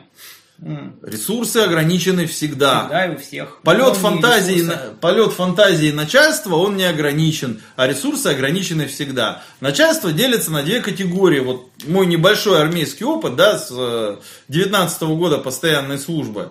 Вот. А сколько это получается? Ну, 4 года, да. Вот. А, говорит о том, что есть а, неадекватное начальство – и адекватное. Адекватное начальство ставит невозможные задачи адекватные ситуации. Вот. Неадекватное начальство ставит э, невозможные задачи для выполнения, да, но они совершенно неадекватны к тому же. То есть тебе приказывают делать вещь, э, дело не в том, что ты ее не сделаешь. Дело в том, что эта вещь в принципе бессмысленна, да. Ну, то есть вот прекрасная была история в свое время, когда начали забрасывать позиции корпусов сбрасываемыми боеприпасами. Вот, потребовали, потребовали у, второго армейского корпуса всего откопать позиции для зенитного вооружения, э, те самые круглые окопчики такие, значит, под пулемет, обустроить эти позиции и доложить о том, что вот ПВО готово. При этом ни пулеметов отдельно под это, которые бы постоянно стояли на этой позиции. Не в дзотах на, на первой линии, а вот чуть подальше, там метров 100-200 где-то в, в таком круглом окопчике, так сказать. Ни зенитных станков не было сделано нормальных. Вот. То есть, ну, там люди сами пытались что-то делать, просто чтобы сделать фотографии и чтобы от них отстали. А почему? А потому что, чтобы на этих позициях зенитных кого-то поставить, нужны были люди. А их тупо не было. Просто не было. И вот а, если бы сказали, что надо сделать что-то адекватное ситуации, ну невозможно, ну вот, вот через силу, там, через не могу, надо сделать, люди бы сделали. А так бы это была вот очередная неадекватщина. Замечательно, ну что, вот как бы просто взяли, накопали ям на, на то самое, воткнули в них не очень пригодные для стрельбы зенитные станки, вот, и в результате, когда беспилотник позицию атаковал, возможности сбить его практически не было. Почему? Потому что сначала надо было э, донести пулемет на зенитный станок, поставить его там, вот, э, и начать стрелять. Только и всего. А людей, которые бы постоянно с пулеметами на этих точках дежурили, их просто не было. Потому что и так штаты были убогие, людей не хватало еще, вакантов была куча. Результат, ну вот, как бы замечательные отписки, фотоотчеты о том, как все прекрасно. результат мы, мы, мы тогда наблюдали. Никакой. ресурсов очень хорошо свидетельствует. То есть ограниченность ресурсов, она всегда присутствует. Но надо понимать, что э, вот война это в том числе и война экономик. Война это в том числе война снабжения. Война это в том числе э, война КПД. Вот. Эффективности. Вот, эффективности, соответственно, коэффициента полезного действия, эффективности. То есть, за что мы с Андреем постоянно ратуем. Потому что, например, вот э, снарядный голод – это вот просто ярчайший пример э, неадекватного расходования ресурсов изначально. Э, вот можешь про эту тему рассказать отдельно. Да, я просто приведу пример с самого начала СВО. А я не помню, у кого из изумительных военных экспертов а я помню эту значит, цитату про систему коалиция. Помнишь, а, когда система коалиция там отрабатывает, значит, и можно только представить, что там происходит на другой стороне, да, то есть ну, там да. отстреляли там снарядами, и можно только представить. То есть человек заведомо, будучи военным экспертом, расписывается в том, что средств объективного контроля работы артиллерии да. Их нет. Это было в статье у Шурыгина, при этом несколькими строчками выше было написано про тысячи беспилотников. Да. Вот. А то, что, извините, э, как бы нормально эксплуатировать даже мавики к началу СВО было невозможно, потому что людям, э, людей построили, им выдали квадрокоптеры Mavic 3, мечта на, на момент начала да. СВО, любого коптерщика. С обычными пультами это важно. Нет, нет, тогда вообще хоть с любым пультом, даже. Нет, им... если бы там RC Pro, ну, эти RC Pro были, смарт-пульты, то можно было бы что-то хотя бы ну, сделать. Да, да, факт. А, да. Дальше а, так, а так людям выдают мавики обычные, с обычными пультами, на которые надо ставить планшет или смартфон. А после этого проходит офицер э, службы защиты гостайны и отбирает у всех смартфоны. Вот. И на все. Вопрос, а как, вы, как же нам летать? А это не мое дело. Да. Но это у, у, не его дело. У он человека зона приказ, ответственности да. такая-то, приказы такие-то, он приказы выполнил, все, он молодец. Одни сработали в одной зоне ответственности, другие сработали в другой зоне ответственности. Что мы имеем по факту? Вот КПД использования. Опять же, ну, а вот мы постоянно с Андреем э, постоянно за это ратуем. Вот, например, даже вот с точки зрения волонтерской работы, да, ну и волонтерской, скажем так, снабжение армии гражданским обществом, назовем это так, это не волонтерская работа, но суть не в этом.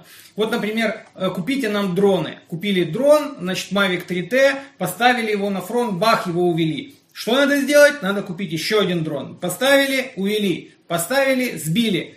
Вот, что надо сделать? Еще один дрон. И, и еще обязательно один. сброс. И обязательно да, и обязательно сброс. сброс. Что можно сделать? Да, можно, можно начать думать. То есть, э, значит, это прошивки, это, например, использование различных э, устройств для усиления сигнала а, с пульта. Бустеров. Бустеров. Использование, например, э, этих самых глушилок на GPS.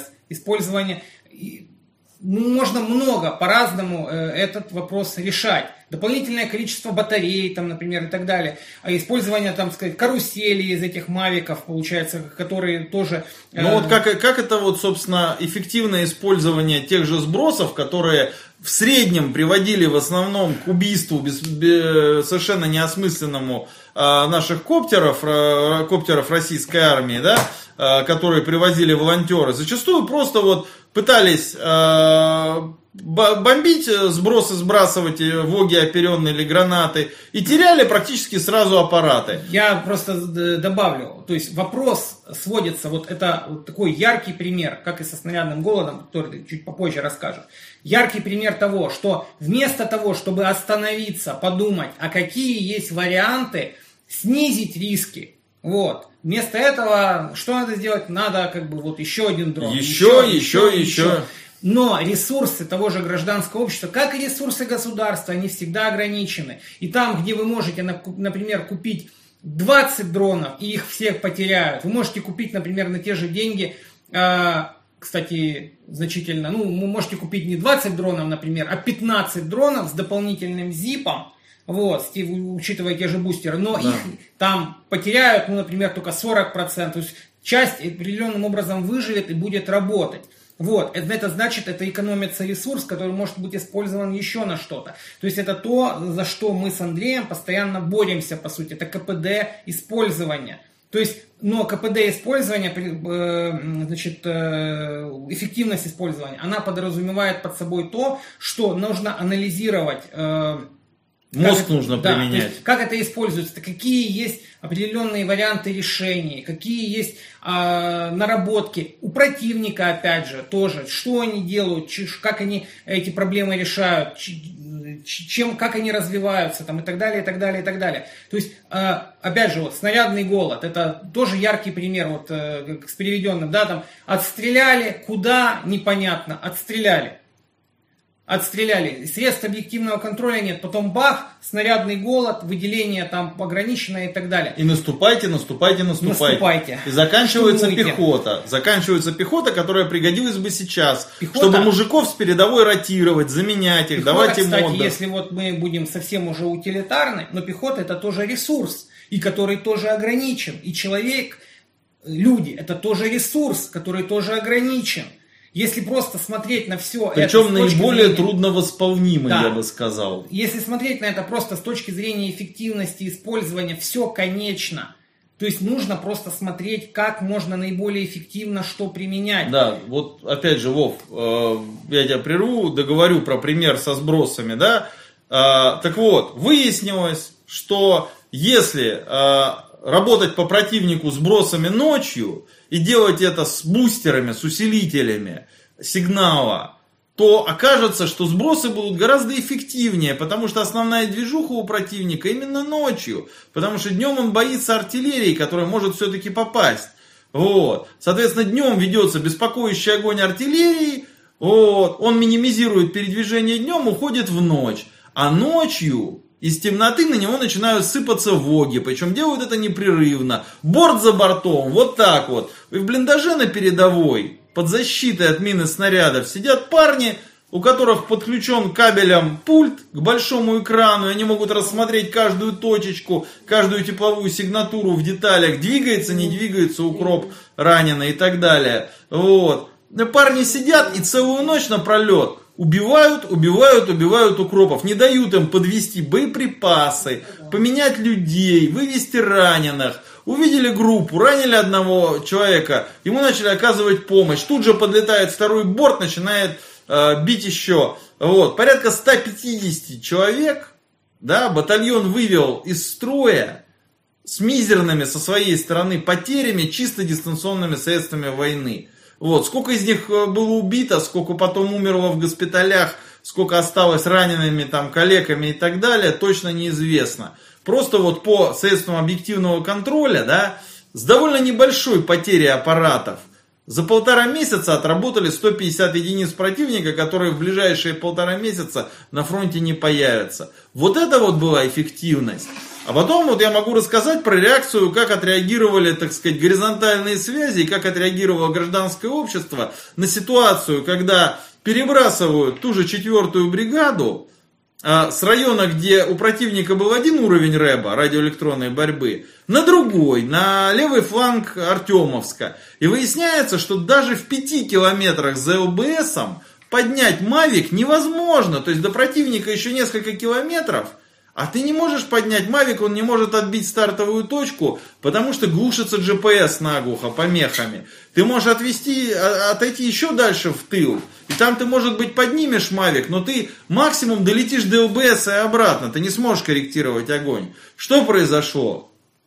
Э, это произошло не сверху. Это не откуда-то там а, то самое сверху спустили, да? На низовом уровне люди разработали методичку, так называемый метод статического спуфинга, когда с помощью Software Defined Radio, программно определяемого радио, а GPS это такой же радиосигнал, как и обычная радиосвязь. Просто там модулируется передача цифровых данных, э, соответствующих, так сказать, э, спутников, по которым определяет э, вычислительная машина, расположенная рядом с приемником, ну, в приборе, там же, где стоит приемная антенна, вот, она по количеству принятых спутников определяет свое местоположение. То есть, чем больше спутников, тем точнее местоположение, значит, меньше поправка.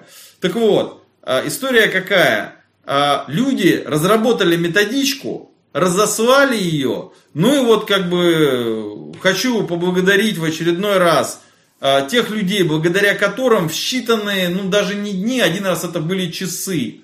Вот. Люди бросали все, очень ответственную работу, в том числе, садились в машину и делали тысячу километров от Москвы до Донбасса и возвращались потом обратно, чтобы привезти нам небольшую коробочку такую, в которой лежали эти комплекты статического спуфинга. Вот.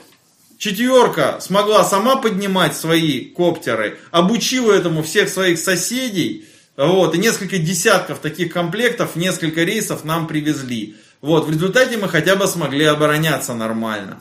Вот. Наступление это отдельная долгая история, как это делается, какие нужны ресурсы и так далее. Что касается ресурсов противника, Вов, изначальный вопрос был какой у человека? Изначальный вопрос был, не конечны ли ресурсы противника? Вот. Зачем тогда существует блок НАТО, если не для таких ситуаций? Все военные заводы будут работать на Украину, все военные заводы НАТО, производители бронетехники, производители снарядов, они понимают, что это их звездный час, что надо делать, это все оплатят сегодня, завтра, там им э, каких-нибудь там облигаций госдолга США дадут вместо оплаты, еще чего-то. Давайте снаряды, давай, и Украине по морю, по суше, непрерывным потоком будут вести снаряды, будут вести технику. Сначала им отвезут всю старую технику, потом начнут давать технику менее старую, поднимаемую с хранения, отремонтированную. У американцев тех же Абрамсов огромное количество запасено. Очень рачительные люди. Вот. А, и дальше, дальше, дальше, дальше. Для, надо, поймите простую вещь. Это даже не вопрос Донбасса изначально, это вопрос того, что из Украины лепили торпеду для того, чтобы утопить окончательно Россию, чтобы ее добить после развала СССР, последней, так сказать, итерации российского, российской государственности, которая шла, а, что называется, пыталась идти вширь, а, как бы а, возвращать утраченные территории Российской империи – объединять эти территории примерно, э, как бы на самом деле, теми же самыми вещами, что и раньше. То есть э, Российская империя всегда, вот как она шла, э, расширялась. За счет чего? За счет того, что российская защита от агрессивных соседей всегда была дешевле и проще чем э, иметь дело с этими агрессивными соседями. Только и всего. И вот Советский Союз, как последняя, так сказать, э, более-менее успешная форма российской государственности, она их не устраивала. Вот. И дальше, вот, ну, как бы, к тому моменту, когда начались все события, уже было понятно, что будут разбирать Россию. То, что сейчас появились все эти будущие постколониальные правительства России, ну, что можно сказать? А, это все готовилось заранее, да, а, какой-то псевдо-несиловой переворот, ненасильственный а, на территории России готовился заранее, да, то, что пересажали номинальных возможных лидеров этого переворота, да, там, Навального, Яшина, при запредельно скептическом моем отношении к этим людям, я, кстати, считаю, что это сделано неправильно. Их надо было оставить на свободе, просто работать против них так, чтобы от них уходили сторонники, они приходили. Но у нас этого не умеют, просто не умеют. Вот, к сожалению. Значит, э, возвращаясь к теме ресурсов, единственным исчерпаемым ресурсом э, Украины – реально вот, который может, ну, то есть имеет вероятность закончиться раньше, чем пушки, снаряды, бронетехника и что-то еще, является желание украинского народа воевать за что-то. Вот, что выгодно элите, которая просто взяла и это самое, торганула страной, продала ее полностью уже на корню. Вот. Но у людей идет замечательная пропаганда – по всем уровням, для глупых, для умных, как угодно. Людей обрабатывают специально, чтобы шли сами, или чтобы когда поймают, не пытались перебежать на нашу сторону.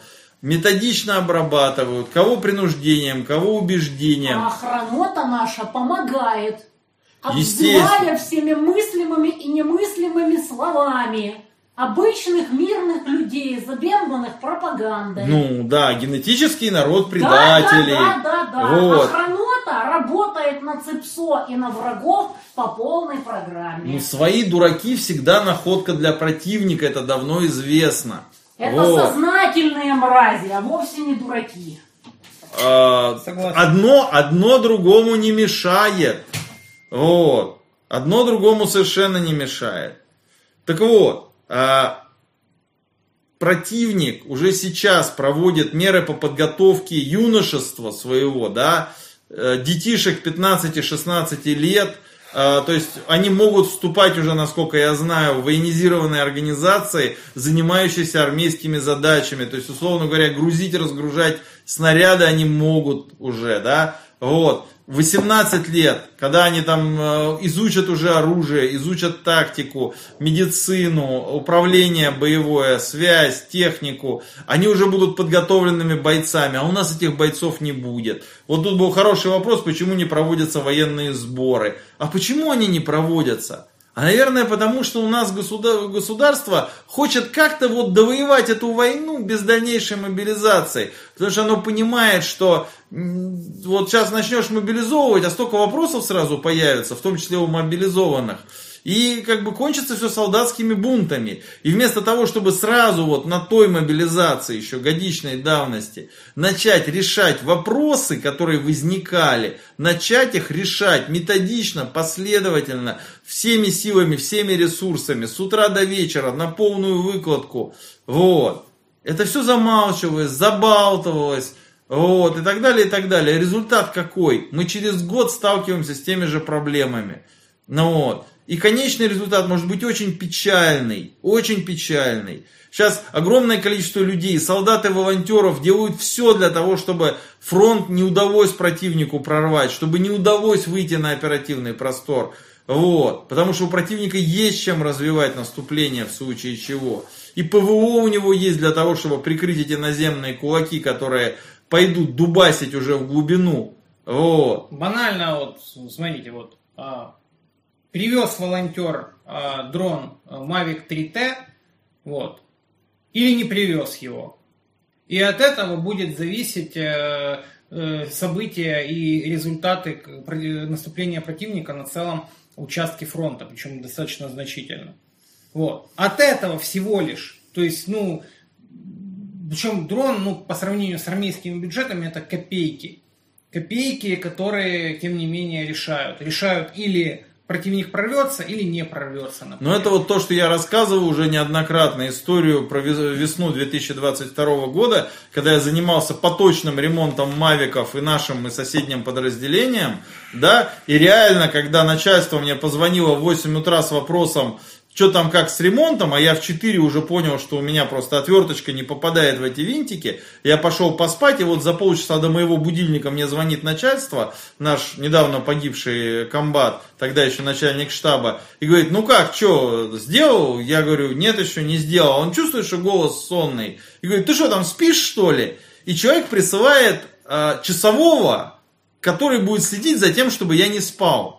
И на следующий ремонт он присылает еще одного часового. Не потому, что он ко мне плохо относится, да? Нормально у нас отношения были. Не потому, что он мне не доверяет, да? А потому, что ему надо этот Мавик. Потому что если этого Мавика не будет, то его люди умрут на штурме. А Мавик есть, все, есть артиллерия, позиция противника разобрана. Наши туда заходят, просто добивают, кто не успел убежать. Или берут в плен, если успевают Но руки если поднять. бы он к тебе совсем уже хорошо относился, э, это безотносительно, а, то э, был Дал бы поднят- помощника, да? Был бы по- поднят вопрос о помощниках, а лучше Вот. всего о целой как бы технической лаборатории или Вот, отделе. Вов, а теперь, я, а теперь я тебе еще рассказываю про ресурсы. Вот сидит часовой, уже во время второго ремонта, сидит напротив меня, играется на телефоне. Молодой парень, голова на месте, руки не из задницы. Я говорю, что ты сидишь играешься? Садись, я буду ремонтировать, правильно тебе объяснять. А, тоже сможешь ремонтировать скоро. Знаете, что мне парень говорит? Он говорит, а нахрена мне это надо? Чтобы меня так же, как тебя нагружали, что ли? Вот. Он лучше посидит, он поиграет в телефоне. У него мера понимания своей ответственности, то, что вот на нем погоны там, даже не, не великие погоны там э, э, ефрейтора, может быть, или сержанта, да, как бы у него такое понимание своей ответственности. Так вот, Не было человека, которого можно было посадить вместо меня этим заниматься. Когда такой человек нашелся... Кто везет, на том и едут. Вот, когда такой человек нашелся, еще один. Ему создали все возможные условия, и не только ему одному. И была ситуация, вот опять же, люди, для которых э, наличие этих коптеров, да, их ремонт, это вопрос выживания их, их друзей, близких товарищей, с которыми они уже не один пуд соли съели, да. Вот ситуация, пожалуйста, э, Mavic 3T разбился, порван шлейф камеры, Э, запчасть, которой в природе тогда не было просто, вот, ну нету такое, как запчасти, именно в виде запчасти отдельного этого шлейфа. Проводки толщиной в волосинку, вот. А, кстати, большое спасибо добрым людям, которые прислали плату для тестирования кабелей э, вот этих самых шлейфов. Так вот, когда выяснилось, что можно срастить этот шлейф, просто это очень мелкая пайка будет, Люди берутся и сами скидываются, чтобы поехать в Волчевск, купить э, любительский электронный микроскоп, ну, под которым можно будет эти волосины паять, спаивают это, и Mavic 3T летит, работает и убивает врага. Вот. Поэтому, понимаете, в чем, в чем наша основная проблема сейчас? У нас э, сверху все хотят как-то пропетлять, как-то вот вот, ну давайте без мобилизации, не давайте без сверху, штурмовщины. Давай вот честно, не только сверху. Ну, опять же, я только что приводил пример, да. что да, не только сверху, но сверху-то этим людям вниз могут приказать что-то. Большая власть, большая ответственность, да. Вот. Ну вот люди как бы не дают этих приказов, не заказывают резину наперед для машин, запчасти, которые улетают очень быстро, потому что грузовики ездят целыми днями, и люди ночуют в машинах. Просто вот у водителя, кто на фронте был, ездил, даже не, не воевал сам, а просто сталкивался. Все прекрасно знают, что даже если в машине нету вот этого камазовского спальника, да, за сиденьями, у водителя всегда есть подушка, одеялка, если надо какой-то отопитель простенький для кабины, чтобы не гонять машину всю ночь, а чисто кабину топить. Вот. И люди берут и живут в машинах своих, спят в машинах. Во время активных боевых действий это практически норма. Вот. Но запчастей в таком режиме нужно больше. А чтобы их было больше, их надо заранее заказать. Да, вот я когда к Вове прибегаю с какими-то нашими безумными вопросами, Вова, срочно нужно то, срочно нужно это. И Вова мне говорит, Андрюха, ну Z значит заранее, где вот были эти люди, да, вот ну, ко мне пришел человек, да, например, э, ему тяжело воевать со стандартными плитами бронежилета, тяжелыми, он понимает, что нельзя вынуть плиту из броника и вставить вместо нее там ту, ту, кевлар там или еще что-то легонькое, нужна серьезная защита. Э, для его ситуации с АВМП, сверхвысокомолекулярный полиэтилен, плиты из него, это оптимальный вариант. Весят по 2 кило, защищают от большей части осколков. Э, человек просит у меня эти плиты. Я говорю, ну вы же понимаете, что у меня нет вот комнаты, которая заполнена бронежилетами, сверху лежит еще то, то самое метр слоя квадрокоптеров, а сверху такой вот и корочкой поверх масла и хлеба ночные коптеры. Нет у меня такого. Я говорю, я ваш заказ принял, все, как бы, как только я смогу, я вам достану эти плиты, потому что я понимаю, что вы не можете. Вот у нас э, коптерщик один, да, у него спина, его пере, ему э, перебрали год назад в спину. Где-то в районе Нового года он уже начал работать, потому что в тот момент, когда он ложился на операцию, я заботился через Вову заказать, оплатить э, бронежилет человеку. Вот просто взял, поскольку я не могу сказать и там это самое командиру батальона, что вот этот человек, который может и не это самое, не выйдет потом на службу, но если он выйдет, ему нужен удобный легкий бронежилет. Вот. Я отложил денег с нескольких своих зарплат. И со своей зарплаты человеку купил броник. Потому что я, если этот человек погибнет со своими знаниями, со своими умениями, вот, то от того, что у меня будет в заначке где-то 100 тысяч рублей лежать, да, мне будет хуё... Блин. Можно, можно.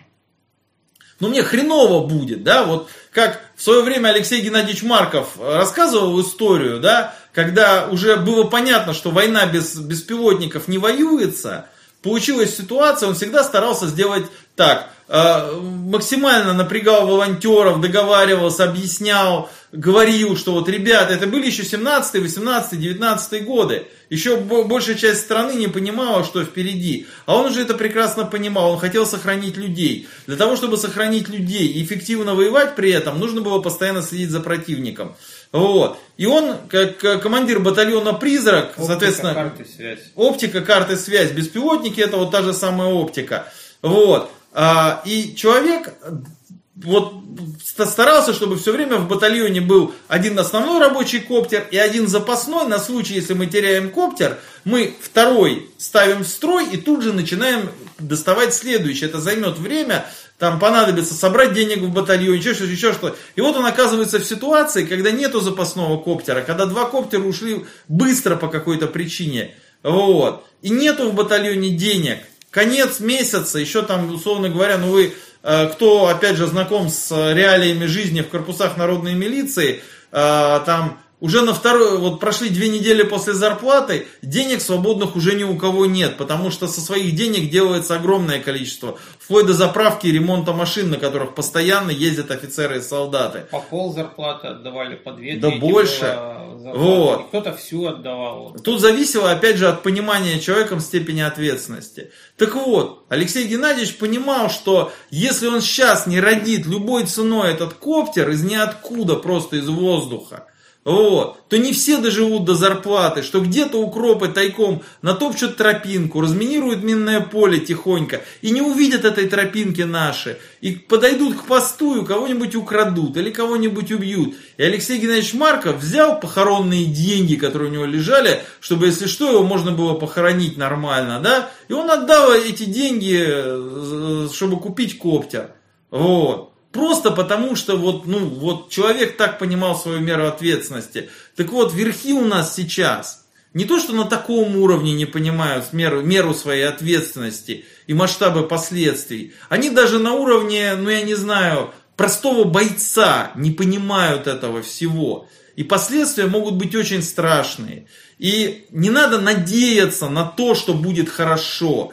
Не надо э, молиться, ну, я не буду э, как бы верующим ничего это самое предписывать, как человек невоцерковленный, да, но я, я в том плане, что не надо вот, а, как это сказать, с раскрытым ртом ждать, что все станет хорошо. Надо прикладывать максимум усилий, которые вы можете приложить к тому, чтобы мы получили максимум ресурсов на фронте, чтобы их получили максимально опытные люди, чтобы они их максимально эффективно приложили и убили как можно больше врагов. И проводить аудит того, что они делают. Да, это то, это то, что благодаря большому количеству людей, которые э, присоединились к Володе не только в качестве получателей его помощи, но и в качестве деятельных помощников, в том числе военных. Респект и уважуха людям, которые э, и так, в общем, как правило, это связисты, да, да, которые и так, в общем, это самое, как в анекдоте про фильм «Терминатор», да,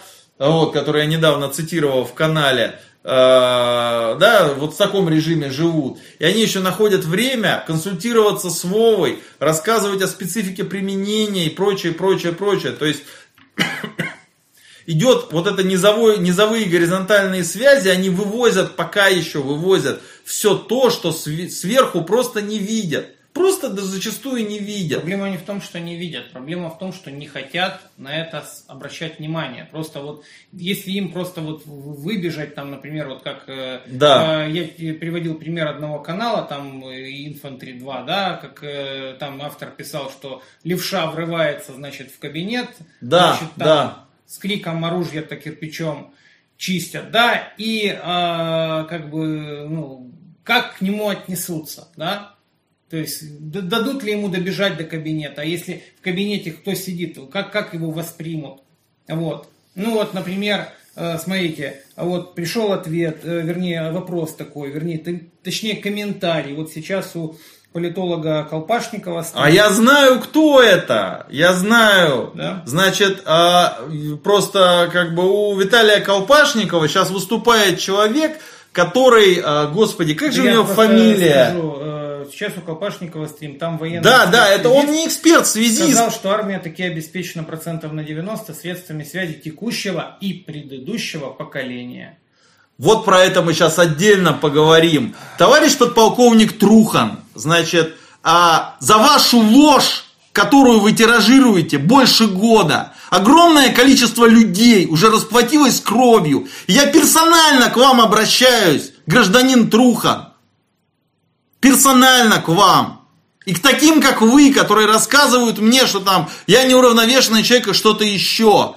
После войны, если мы победим, если с фронта парни вернутся, вам будут плевать в лицо на улице, просто увидев вас. Потому что вы, ради того, чтобы быть в обойме, ради того, чтобы получать какую-то маленькую денежку за свою экспертность, вы лжете, вы лжете бессовестно, вы лжете так, как, ну вот, но это невозможно описать словами, это надо видеть, эти крики э, души людей, которые ко мне обращаются Камбриги, вот реально, мне вчера вечером, вчера вечером позвонил командир бригады. Я не буду называть бригаду. У меня не очень хорошие отношения с этим человеком. Да, вот. А, как бы позвонил командир бригады и просил у меня комплексы сотник волонтерские чтобы поставить их на танки, самые современные, которые ему дали в бригаду. Но эти танки слепы из-за отсутствия радиосвязи. Они не знают, в какую сторону посмотреть своим тепловизором, чтобы убить нафиг всех, потому что на них стоит радиостанция Р-168. И в бригаде нет ни одного азарта. А даже если бы он был, выясняется, что квалификация связистов не позволяет, даже если там исправили все косяки, связанные со встречной работой – радиосредств комплекса азарта «Акведук». Вот. В другом подразделении, в мотострелковом полку российской армии, да, 168-е станции в основной массе, или неисправны, или те, которые исправны, немногие, они не используются по одной простой причине. Не могут настроить встречную работу ее, полноценную, со средствами связи э, комплекса «Азарт» с радиостанциями «Азар». Это называется обеспечение связи. Почему волонтеры сделали уже, вот сейчас, идет мелкосерийное производство комплектов для установки радиостанций в бронетехнику, интегрируемой с ТПУ, с танковым переговорным устройством. Вот уже приехали первые партии, именно серийные, не экспериментальные, не установочные, уже с переделанной микросхемой там, э, пардон, с печатной платой переделанной. Вот а, э, немножко по-другому схемотехнические решения сделали, чтобы более надежная система была, потому что пошли нарекания после первых пользователей. Так вот, сейчас все закончится тем, может, что нам запретят эти комплексы ставить. Скажут, пользуйтесь штатными средствами связи. Пусть противник заранее знает по диапазону, на котором выходит в связь бронеединица, да, а это 30-50 МГц, это специальные военные частоты, в которых не работают баофенги, не работают в этих частотах э, цифровые радиостанции современной гражданского образца. Вот. Пусть противник заранее знает, что на этом направлении танки работают. А у Кропов это все с 15 -го года в армии вводилось. Последовательно вводилось, массово вводилось, единообразно, системно. С распоряжением сверху. Да, и когда у нас в батальоне «Призрак» в 2021 году, я напоминаю эту историю еще раз, всем напоминаю, чтобы люди понимали степень маразма системы, с которой мы сталкиваемся постоянно, и не думали, что все будет дальше просто. Вот, в 21 году, когда батальон наш вывели с передовой, единственный раз за все время его пребывания, так сказать, в Луганской Народной Республике в корпусе, да, вот, во втором АК, Батальон вывели с передовой, как обычно, с самого горячего участка, где стояли, вывели на полигон. На две недели вывели. Вот. И на полигоне, когда приехало большое начальство, типа, ну давайте посмотрим, как слоники бегают. Вот. Большому начальству, к удивлению большого начальства, вместо радиостанции Р-159 железного ящика за спиной дали портативную Моторолу и сказали, что вот этой портативной станцией можно командовать нашей бронетехникой всей. Везде стоят цифровые станции, э, вас услышат, э, приказания будут выполнены. Пехота тоже услышит, все взаимодействуют как надо. Что сделало начальство? Сказала, так, немедленно все снимайте, все возвращаете назад, 123 радиостанции, открытый абсолютно канал, никакого шифрования, 123, 173, и бойцы пусть бегают со 159 радиостанциями, железным ящиком за спиной. Вот. Он не очень тяжелый, но это то еще удовольствие целыми днями с ним за спиной бегать. Мне доводилось в 2015 году. Вот. И представьте себе ощущение людей, которые на 40-градусной жаре должны были эти 40-килограммовые ящики, э, радиостанция танковая, она в силу определенных обстоятельств, так сказать, весит там 35-40 килограмм, э, в зависимости от модели. Если... Я не, не работаю с этим.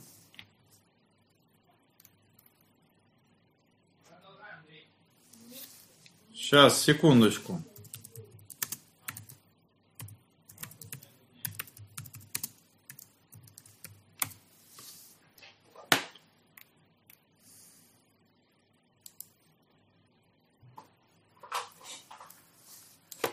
Так, ну Ага. что, ура, Мурс появился. Замечательно. Всё, вернулась.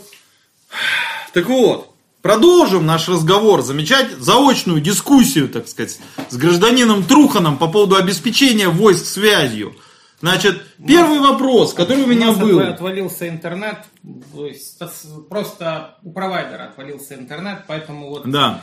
работает Сейчас он условиях, привалился да, обратно. Близких Так вот, а, первый вопрос.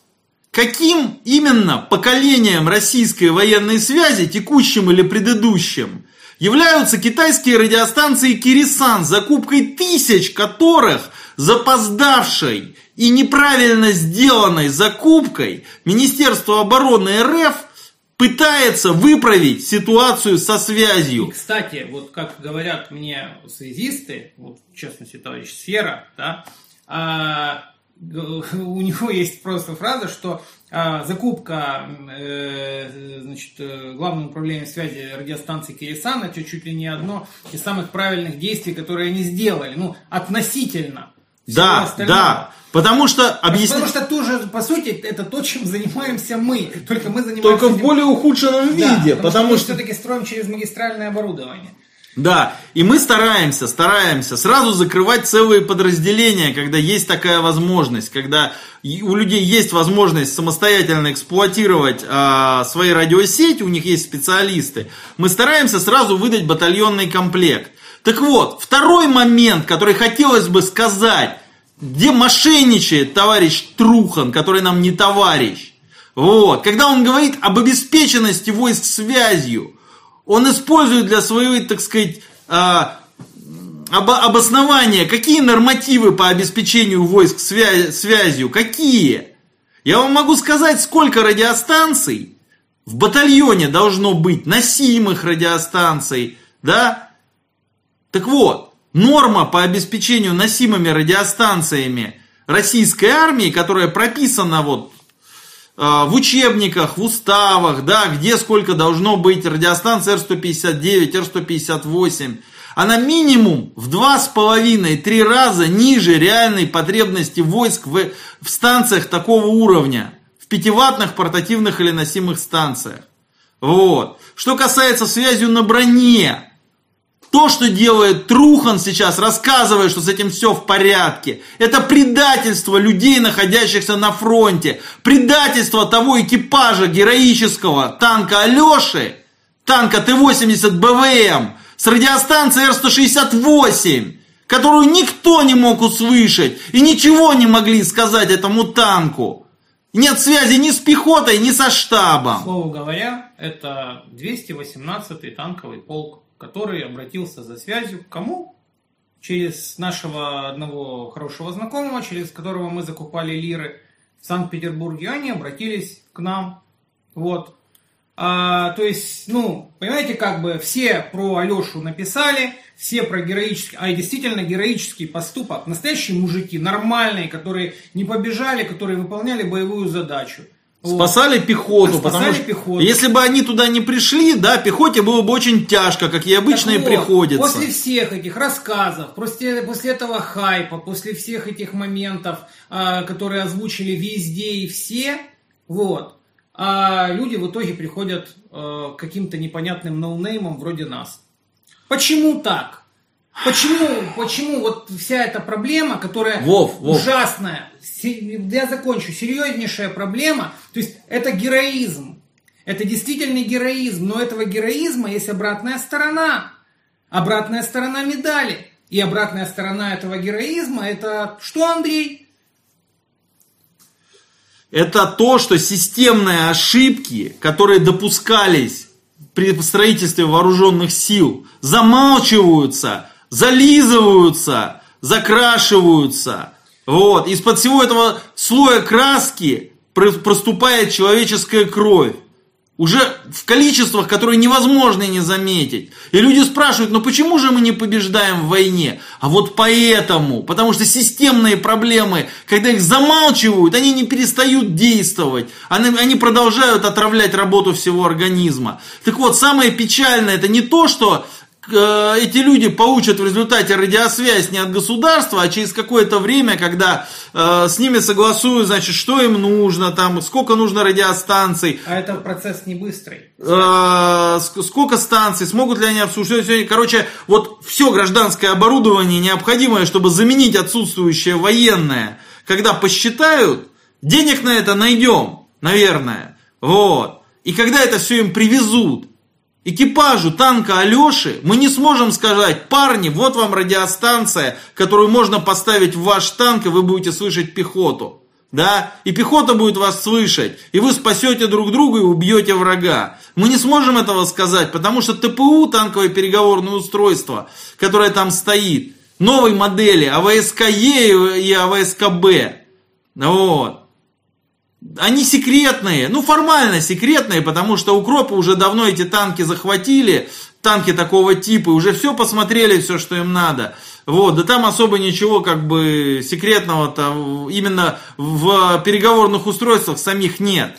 Задача заключается в том, чтобы э, по документации на эти устройства да, сделать разъем и переходник, который будет преобразовывать сигнал гражданской цифровой радиостанции – будет преобразовывать в сигнал, а, который готово принимать сигнал стандарта ТПУ, танкового переговорного устройства. Когда танкист услышит его а, через шлемофон. Мы не можем этому героическому экипажу сегодня, завтра, послезавтра дать а, комплект с радиостанцией цифровой, такой, чтобы он работал у них на танке. Если бы у них был старый танк Т-72А, Б, Т-64 какой-то, Т-80 ранних моделей. На ТПУ 124 и 174 есть вся документация. В том числе благодаря спасибо людям в 2015 году, когда я начал плотно работать с этой проблемой, э, с танковой связью. Люди просто взяли и отсканировали документацию в хорошем качестве, которая у них была. И ремонтникам это принесло огромное количество пользы. И связистам, которые обучались, которым я эту документацию привозил и раздавал, это тоже очень помогло.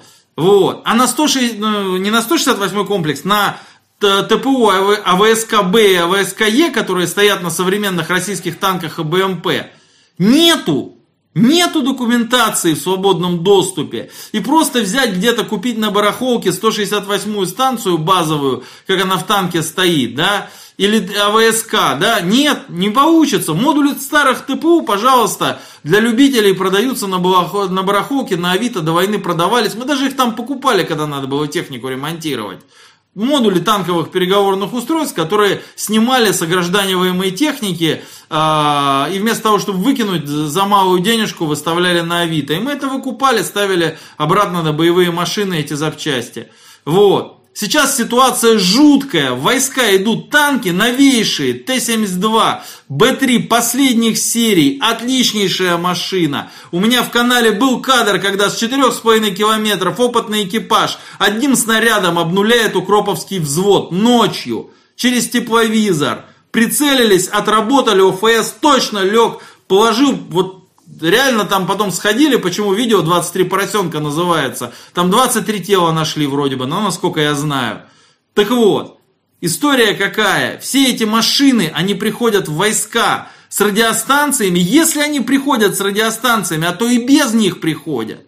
Вот, с капремонтов, как минимум, приходят без радиостанций. Так вот, Они приходят в войска с радиокомплексом Р-168, который не может работать в, э, в том стандарте, который считается нормальным для радиостанции «Азарт» армейских, который радиостанция «Азарт» есть еще далеко не у всех. Так вот, когда все-таки кто-то, может быть, настроит совместимость 168 азарта, там есть якобы работающий нормальный режим абонентского маскирования, то выяснится, что для того, чтобы управлять боем, нужны еще радиостанции, нужно фактически два параллельных канала. Нужно в два раза больше радиостанций. Нужна вторая радиостанция пехоте, нужна вторая радиостанция на командном пункте, артиллеристам и так далее. То есть второй канал, работающий в другом стандарте связи вообще. Это прекрасно, что Азарт умеет в случае чего работать, э, если он умеет, подчеркну. Вот работать э, в этом режиме связи предыдущего поколения. Но проблема в том, что азартов-то этих самих нет. Вот ко мне обратился комбриг, да, которому танки новейшие. Надо оснастить гражданскими радиостанциями, ДМРными. Вот. Потому что у него нет азартов.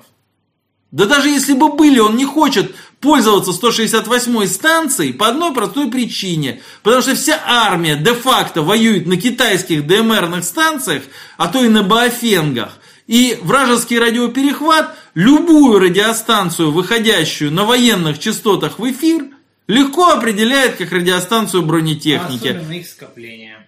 Особенно их скопление. Причем Боевой опыт, боевой опыт корпусов народной милиции, в частности второго АК, на эту тему не изучался. А он был в 20 году, штурм бассейна.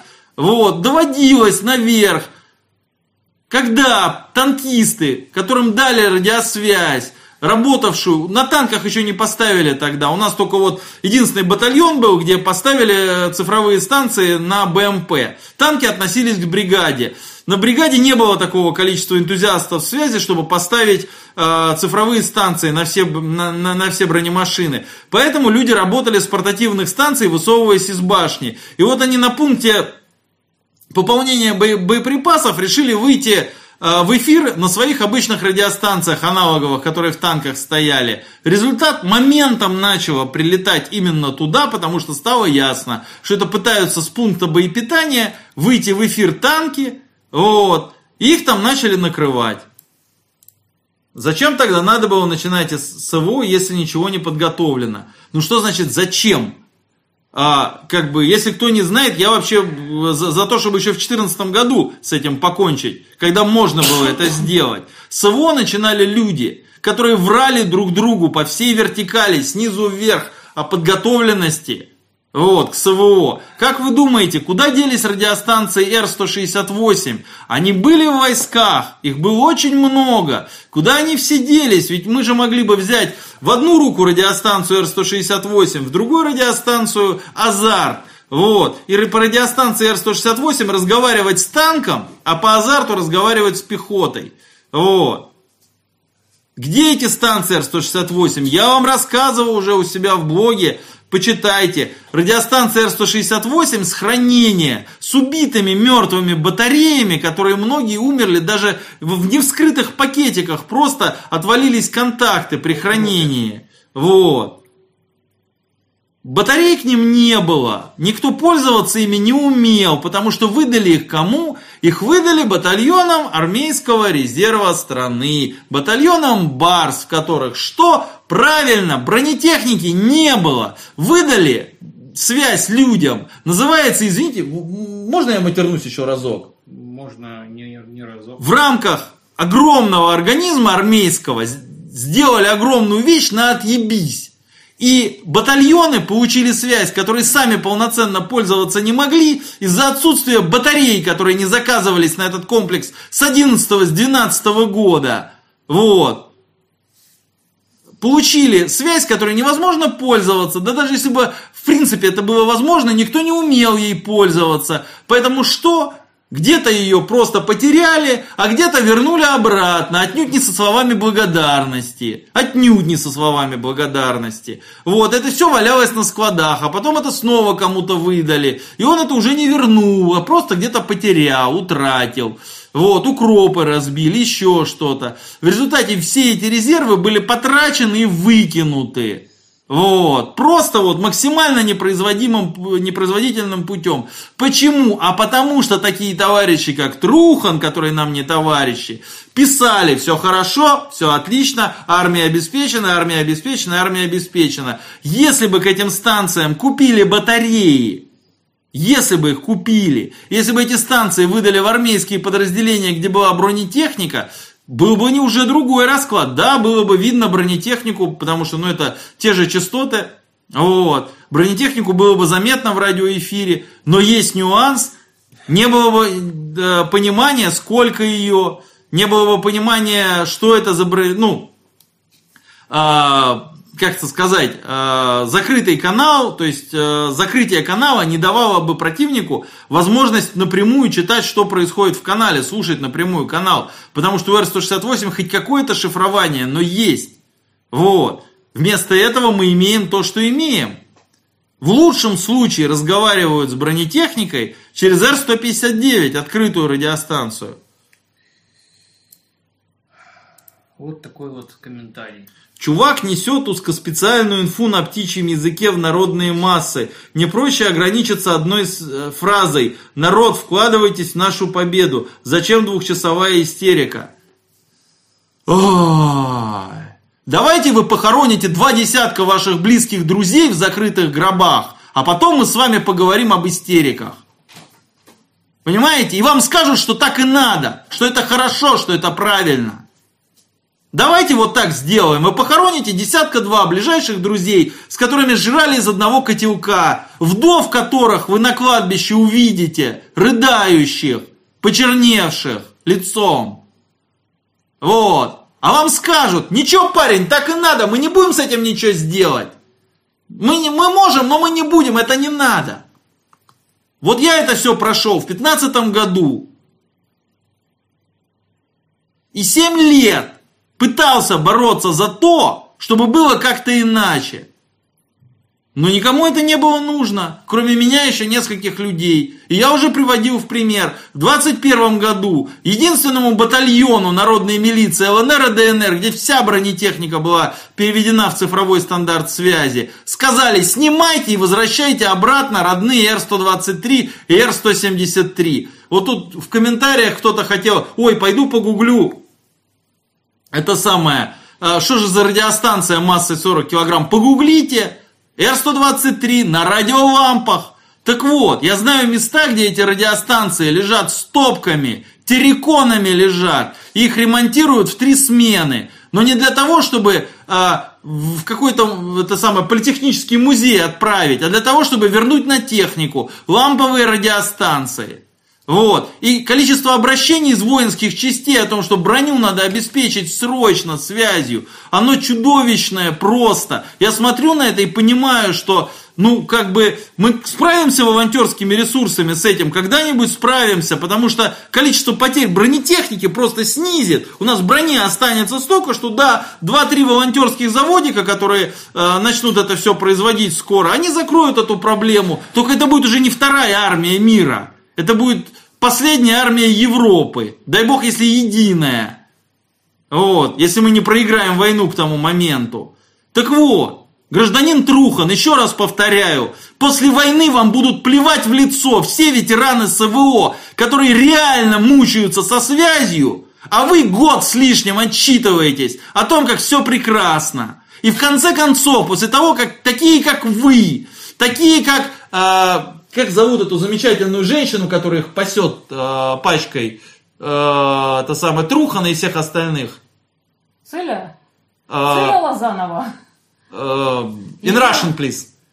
Ну, Циля Лозанова, да. Так вот, Это ее после того, как эти люди вылили на нас ушаты грязи, что мы поставляем в армию радиостанции типа э, китайские, какое-то говно китайское, э, шифрованием непонятным каким-то. Да вот у нас есть армейское, у нас есть лучшее, свое, а его не было. Так вот, после того, как нас обливали грязью несколько месяцев, Министерство обороны не нашло ничего лучшего Кроме того, как взять и сделать то же самое, только оно это сделало максимально тупо. Оно купило портативные станции, обычные китайские портативные станции с хорошим шифрованием. 6 тысяч штук. Но это первая партия была. Да. Вот.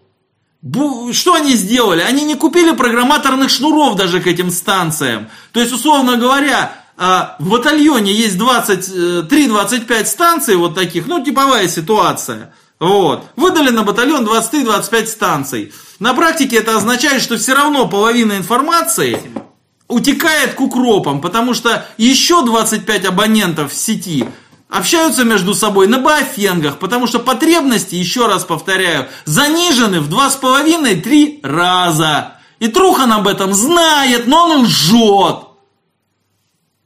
Потому что он некомпетентен. Или, например, а, два ретранслятора на дивизию, а, на одну дивизию, два ретранслятора на другую дивизию, четыре ретранслятора. Достаточно ли? А мы стараемся для понимания, граждане, мы стараемся на батальон два ретранслятора давать.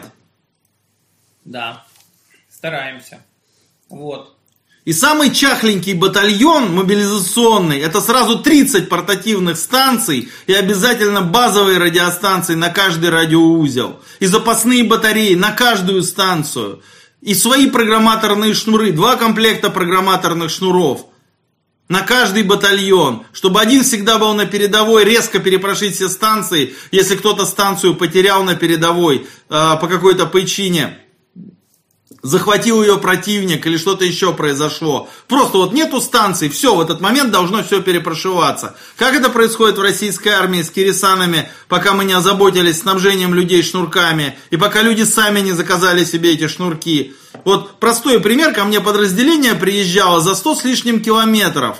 Не для того, чтобы получить у меня этот шнурок, они не надеялись на это. Они хотели просто запрограммировать свои станции на недельку, пока к ним приедет тот шнур, который они заказали.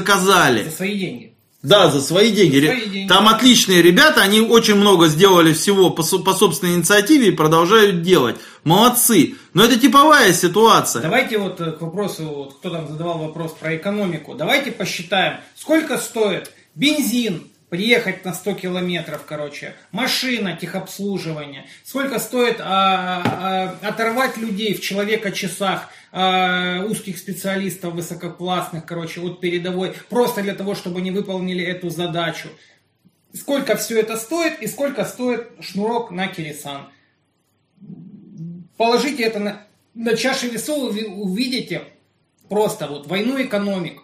Это как э, дрон, например. Вот я выкладывал видео э, насчет войны экономик, да, я выкладывал видео. Значит, я выдаю в подразделение 163-го танкового полка э, ружье Айрат и тепловизионный э, коллиматорный прицел, который они установили на пулемет, например. Суммарно все это стоит, ну, мне условно со скидкой продавали, это стоит там от, 20, от 230 тысяч там до э, ну, 280 тысяч. Вот. Они этими устройством, значит, э, сбивают дрон, э, промышленный агродрон укропский, который стоит там, ну, где-то около там полутора, ну, предположим, там 1,8, 2, максимум 2 миллиона. Это хороший, э, значит, э, экономический, экономическое соотношение. Хорошее? Хорошее. В нашу пользу, правильно? Только с одним условием, потому что до этого этот дрон, значит, который укропы безнаказанно использовали на высоте 30 метров, который летал туда и сбрасывал, получается, сначала фугасы, снимая эти решетки, получается, потом сжигал танки камулями, сжег три танка, Три танка вместе с э, БК, которые там были на позициях. Вот. Это экономика войны. То есть есть вот средства малого рэба, которыми вполне можно противодействовать, например, вот этим большим агропромышленным дронам. Есть тепловизионная оптика, которую можно купить и обеспечить э, скажем так, мобильные группы, которые засадные условно группы, которые могли бы дежурить, например, да. Можно купить, например, анализаторы спектра, которым э, мобильные группы будут заниматься тем, чем занимался наш покойный друг Берег. Э, мобильные группы анти-БПЛА, засекать хотя бы дроны, потому что тактика укропов была, это дрон с тепловизором, вроде того же Мавика или Аутела, который является разведчиком, он высекает, значит, э, технику, потом туда непосредственно э, целенаправленно летит вот этот вот дрон, как его называют Баба Яга, да, и непосредственно сбрасывает. У самого дрона оптика хреновая, он очень шумный, я имею в виду большой дрон, агродрон. Э, но получается, поскольку ночь, его никто не может даже сбить. И укропы настолько охуели, они просто охуели, что они летали на 30 метрах просто. Чтобы попадать гарантированно. Гарантированно, на 30 метрах, короче. Это вообще, ну, просто, это можно стрелять по нему из ПМа, короче. Если вот. видеть, где он. Если видеть, где он. А они не видели, где он. Вот. И вот это экономика войны. То есть, вот, ну, это, и, и это же не просто там, что я когда хочу там что-то плохое сказать про отдельное подразделение. Эта ситуация, она повторяется с завидной, ну...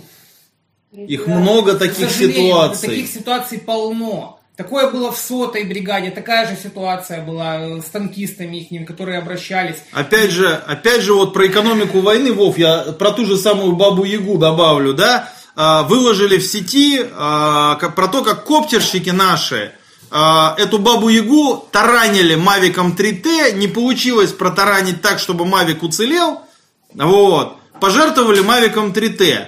И люди, значит, некоторые начали комментировать в том духе, что Блин, да вы, ребята, шикарно живете, хорошо. Вы Mavic 3T потратили это самое чисто на то, чтобы один укроповский коптер сбить.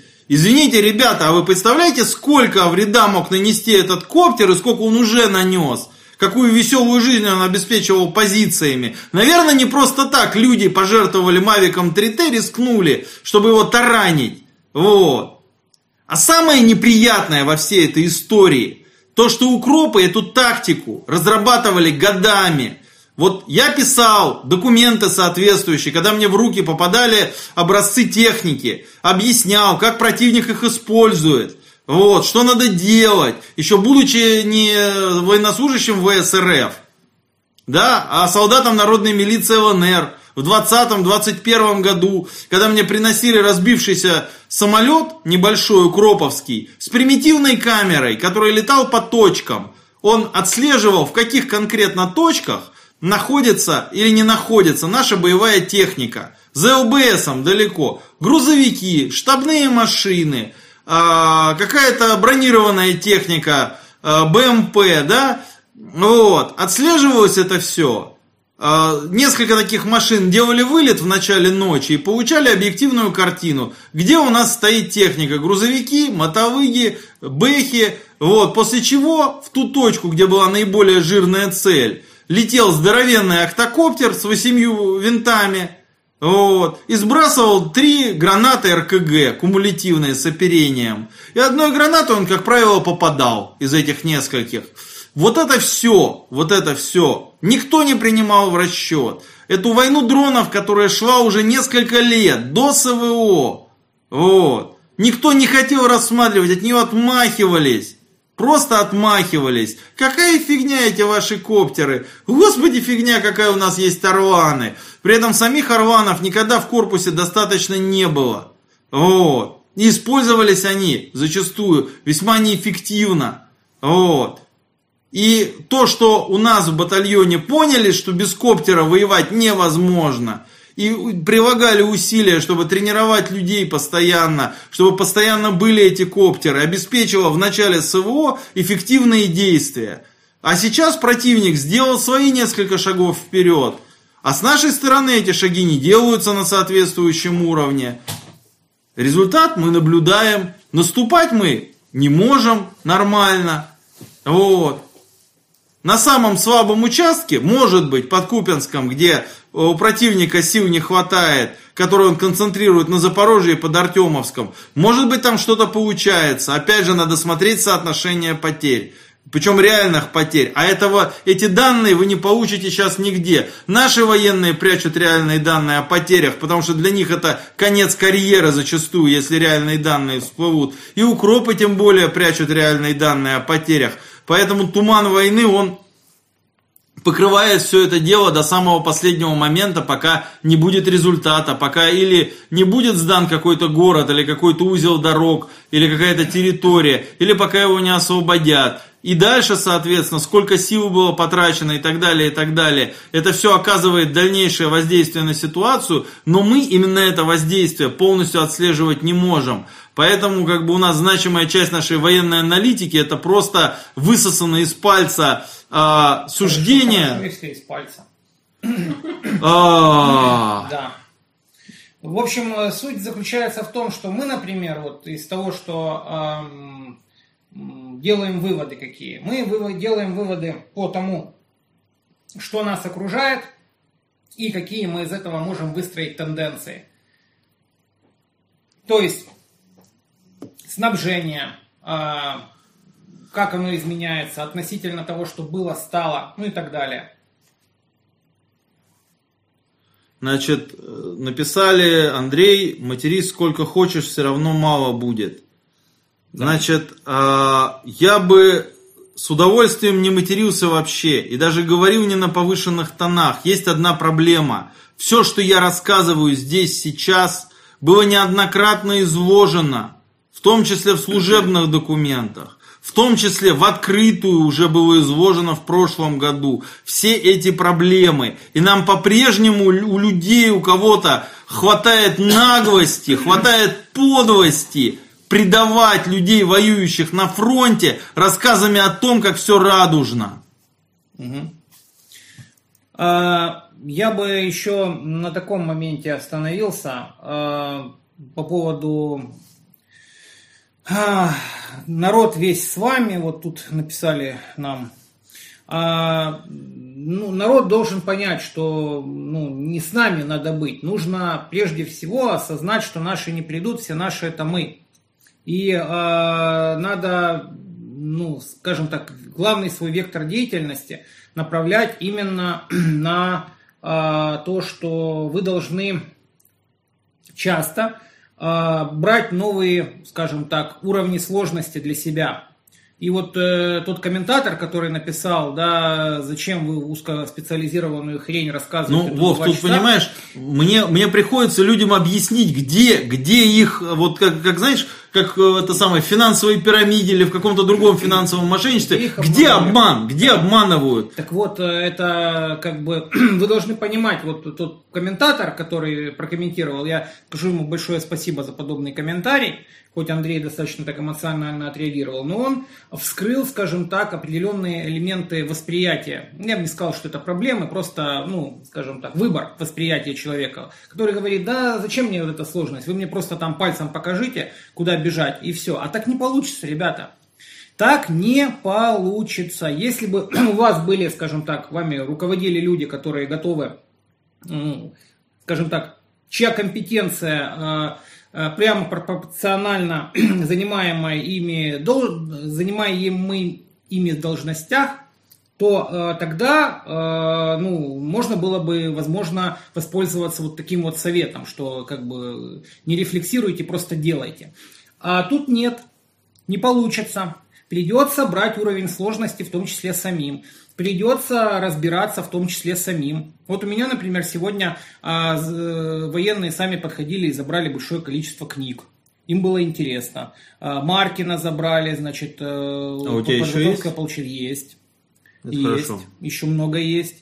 Вот, Евича забрали, там, э, пятитомники подготовки артиллерии, специально звонили, там, из той же Сколько у тебя 132-й. артиллерии осталось?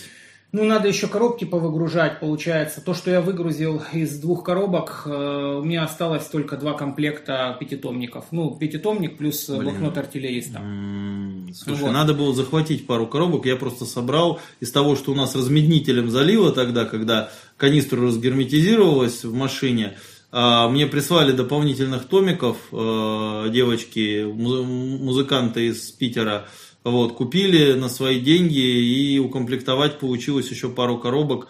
Так что я тебе могу совершенно спокойно пару коробок учебников передать. Но вот не знаю, когда это получится теперь. Да, э, я просто... Снабженцы вообще ничего не понимают. Пусть требуют наверху, что надо. Понимаете, в чем дело? Это был такой персонаж, как, как зовут этого, Мадура не дура, вот, такой дурачок, типа военный эксперт. э, как же его, Не за- помню, не помню. Ну, он но часто, знаю, о ком ты говоришь. у Соловьева часто появлялся, э, вот, Мадура Недура у него канал, и у него вот это вот э, постоянно проскакивало, ну, из тех цитат, которые я видел, что э, надо просто взять и попросить, значит, у командования, и они все дадут, потому что все есть. Мгм. Вот, и... Леонков. Леонков, вот, так точно. Леонков. Алексей Леонков. Алексей Леонков, да, вот э, это был его тезис такой был. Еще на заре СВО, я помню, а, вот типа надо просто попросить, и Там все всё дадут. дадут. Там все дадут. Дадут, да. Догонят и Догонят еще раз и дадут, еще да. раз дадут. Магазины на 5.45 когда дадут? Да. Одному корпусу целому, не нашему, соседнему. Вот. Я не буду пальцем показывать. Да куда тут пальцем? Тут пятерней надо показывать, разве что растопыренный. Вот. Карабас сотки на, на ПКМ. Почему вот, вот я не, э, ну то есть я уже все видел в своей жизни как бы с 2014 года, уже ничему не удивляюсь. Но то, что волонтерам приходится а, не только короба динамической защиты, контейнеры динамической защиты на танки делать, но и пулеметные короба 100-патронные а, делать, это, ну как, вот это вот, вот как, вот. Я вам скажу, как бы хорошо, они сейчас сделают короба. Какое-то время э, можно будет э, паразитировать на запасе пулеметных лент, который хранится в технике. За счет этого, потому что у нас 25-патронные сегменты вот эти вот пулеметных лент, они и в технике, и на обычных пулеметах одинаковые. И какое-то время просто люди будут мародерить эти э, ленты с бронетехники. Вот, то есть там ополовинивать боекомплект пулеметов на танках, на БМП, чтобы укомплектовать штурмовиков пулеметными лентами. А короба, э, короба для этих лент сделают волонтеры. А дальше что будет, когда звенья пулеметных лент закончатся? Где они? Почему людям не могут дать нормально, чтобы человек нес с собой БК хотя бы столько, сколько немцы таскали во Вторую мировую войну для своих единых пулеметов МГ-34 и МГ-42 в лентах? Столько, сколько во Вьетнаме таскали американцы для своих пулеметов М-60.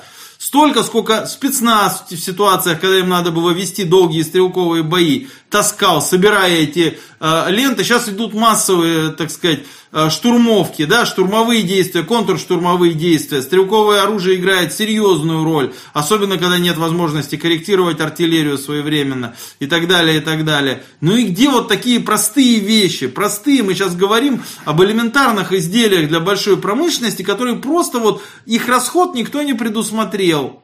Вот. Так же, как магазины 5.45. Кто-то в свое время на базаре продал из лежавших в комплектности к оружию. А сейчас, когда это оружие вы- выдают, выясняется, что, блин, а нету. Что характерно, если у мужа, например, есть жена, да, которая там планирует бюджет. И вот она так напланировала бюджет, что в середине месяца семья осталась без еды. Да? Э, У мужа, возможно, будут вопросы к жене. Да? Вот. И, Галов даже поди воз- подставит. ну, некоторых. не будем говорить о домашнем насилии. Когда- и это всем понятно. Вова, если бы моя бывшая жена командовала российской армией, мы бы сейчас с тобой стримили из Парижа. Да, увы. А, вот. Я просто... Посмотри пока. Я поотвечаю на вопросы, а вот тут вот смотри, видишь, какое... Вундервафлю я тебе нашла. Да, возможно, возможно, это решение нашего вопроса с ретранслятором. А может и нет. Президент концерна Калашников заявил, что беспилотник Квазимач хорошо зарекомендовал себя. А, понятно. То есть мы войска, в принципе, слушать не хотим. Да? Почему мы пользуемся воздушными змеями? Значит, Надо, а, надо просто объяснить ситуацию, наверное, да, издалека. значит, издалека. Издалека. А, прекрасный радиокомплекс «Азарт» был принят на вооружение российской армии, как известно, по итогам Олимпиады в Сочи. То есть небольшое количество людей, которое обеспе- сравнительно небольшое, которое обеспечивало безопасность Сочинской Олимпиады, занималось тем, что в ограниченном районе, где были очень удобные возвышенности, чтобы закрыть все ретранслятором, поставленным высоко, и там один ретранслятор можно поставить, да, для каждого канала. Вот. А, значит, по итогам этого мероприятия решили, что это охренительная связь для армии. И приняли на вооружение без базовых станций. То есть с 2014 года войска поступают а, радиостанции. Я тебя перебью. Народ, э, попрошу, э, откомментируйте, как сейчас слышно меня, как сейчас слышно Мурза. Спасибо. Продолжай, Андрюха. Так вот, поступают... А... Это мой, это мой, это мой. А, это Ой, да. да, Вов, держи. Значит, а, поступают, как сказать, а, поступают радиостанции, а, комплекс радиостанций, в котором нет базовых станций, носимых станций, которые бы могли на большие дистанции ретранслировать каналы связи. Результат какой? Что на каждые 3 километра, да, 3-4 километра, людям приходится портативную радиостанцию привязывать к трубе и в качестве мачты эту трубу втыкать на крышу дома. И с этой станцией никто не может работать, она на крыше стоит, повыше поднятая, чтобы ретранслировать всем остальным этот канал. Вот. И вот, значит, сейчас э, очередной, э, так сказать, крупный производитель, вот, э, за много денег предлагает, значит, очевидное решение – Мощный коптер поднимает в воздух радиостанцию и висит в воздухе. Что характерно, коптер на э, питании и управлении через э, шнур. Да, да. да так кабель. вот, так вот, по размеру коптера очень хорошо видно, что на той высоте, на которой он будет висеть, его будет прекрасно видно с земли. А теперь, внимание, вопрос. Через сколько, даже не часов, а через сколько минут неподвижно висящий над нашей территорией коптер – будет сбит своими же частями. Вот. Это очень небольшое время. А, именно поэтому не пользуются метеозондами для подъема ретрансляторов. Именно поэтому во втором армейском корпусе люди пользуются чем? Люди пользуются воздушными змеями. Потому что в нескольких точках расставил команды, где-то ветер есть. Вот они взяли, подняли там воздушного змея. На 600 метров, ну ты можешь пострелять по этому воздушному змею, но даже если ты в него попадешь, одна маленькая дырочка не решит его судьбу. А с самолетом, а, не с самолетом, вернее, с коптером решит. Одно попадание легко решит. Вот. Люди просто проектируют все эти вещи, которые они проектируют, в отрыве от реальной ситуации. Просто вот в дичайшем отрыве. Это знаете, как до сих пор многие пишут программу, э, как вот они э, выходят со мной на связь. Андрей, мы тут написали программу, которая по углу наклона камеры коптера определяет GPS-координаты точки попадания. Я говорю, простите, а ничего, что на ЛБС уже несколько месяцев как GPS отсутствует? А последние пару месяцев он отсутствует и по обе стороны ЛБС на 3-4 километра, а то и 5, как вот на южном фланге Артемовска. Ну вот. Люди просто оторваны от ситуации. Кто им говорит, что это будет работать? Ну, блин, я не знаю. Но вы не поднимете привязной коптер на ту высоту, на которую можно будет нормально эксплуатировать, и так, чтобы его при этом было не видно. Он большой, шумный. У него 4 электрических мотора, которые будет слышно. И пехоте довести всем, что это свой, это свой, можно но потом какой-нибудь балбес будет просто мимо проезжать, увидит и обязательно стрельнет. Вот. Какое решение применять? Очень простое. Берется аппарат аналогичного класса Арвану 10, с него снимается вся полезная нагрузка, и туда ставятся те же самые азарты или волновая сеть радиостанции, и работает, летает на большей высоте в воздухе 10-12 часов на бензиновом моторе, ну, э, время полета бензиновых самолетов больше, чем у электрических. И когда у него заканчивается топливо, второй взлетает на его место со своим комплектом станций. Вот как это решается. Станции по 4 на каждом, а то и по 6. И еще это самое, терминал волновой сети для ретрансляции. Вот тогда это будет работать. Об этом писались документы. Да? Проблема заключается в чем? Когда еще год назад, прошлым летом, после взятия Лисичанска, Взятие Лисичанска обеспечило 12-метровый китайский воздушный змей, привезенный Координационным центром помощи Новороссии, на котором висело вот такой вязанкой 4 радиостанции «Азарт», вот, и один ретранслятор волновой сети. Сейчас уже можно говорить, э, так сказать, точное количество всего и так далее. Вот. вот после этого была написана докладная записка о том, что необходимо для того, чтобы корпус имел возможность нормально воевать, начинать эксплуатировать бензиновые самолеты-ретрансляторы для ретрансляции каналов азарта, чтобы эта связь вообще как-то использовалась. Это мы не обсуждали еще, то есть вот я говорил чисто про количество, там, про несовместимости, про все. А то, что эта система в принципе, в принципе ублюдочная, принята на вооружение, без базовых станций, при всем при том, что там сама станция может быть и неплохая, система, то, то как она построена, без базовых станций, без ретрансляторов с длинным плечом и по большим покрытием, вот, система абсолютно ублюдочная, да, и это годами, годами покрывалось, годами всех устраивало, что на учениях все по заранее спланированному плану, все все откатали, все хорошо. А война оказалась не учениями.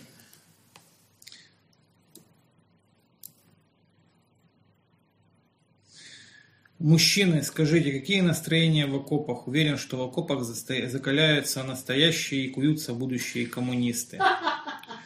Что вам сказать? Э, с женщинами в окопах не очень, поэтому количество кующихся коммунистов э, ограничено. Вот, одновременно кующихся. Значит, э, как по поводу закалки конкретно коммунистов, у нас традиционно расколото бело-красное общество. Где-то куются коммунисты, где-то куются, закаляются монархисты. Вот. И зачастую это один и тот же окоп, где люди вместо того, чтобы там часами спорить о том, кто бы кого бы там в девятнадцатом году шашкой порубал, вот, э, копают на перегонки, да, пулеметные ленты на перегонки снаряжают и так далее и тому подобное. Вот. А, соответственно, дискуссия о коммунистическом, некоммунистическом пути развития, и вообще весь бело-красный диалог – он прекрасно подойдет для послевоенного парламента, который станет наконец-то местом для дискуссий, вот, где можно будет это все обсудить. А сейчас люди, так сказать, вне зависимости от той идеологии, которой они придерживаются, они понимают, что нацизм это то зло, которое пришло за нами, что нацизм это передовой отряд интернациональной а, финансовой олигархии, которая хочет стереть с лица планеты нашу страну и уничтожить нас как народ. Вот, поэтому люди вне зависимости от того, какие там они идеологические а, установки исповедуют, а, левые ебашат, левые извините за выражение, расскажут, э, что э, в российском истеблишменте люди не лучше, и вообще это буржуазия, и оба хуже, и поэтому как бы нужно нет войне и все дела. Угу. Вот. А как они себе представляют нет войне? Но Мир они, без аннексии и контрибуций, ну, да? Они скажут нет войне, и война прекратится. Утром проснулись, и войны нет. Войны война нет. прекратись, раз-два. Нет, война прекратится. А, ну да, да, предусудительный вопрос, почему нельзя было этого сказать 8 лет, которые вот до этого происходило. Ну, говорили же, это было называлось Минские соглашения. И не работало. А, а сейчас сработает. А сейчас сработает. Я уверен, что оно сработает, э, но это будет не Минские соглашения, это будет как в 91 году. Если, если не просто сказать, а еще подпрыгнуть при этом, да. обязательно сработает. А кто не скачет, тот наймит буржуазию. Да, вот.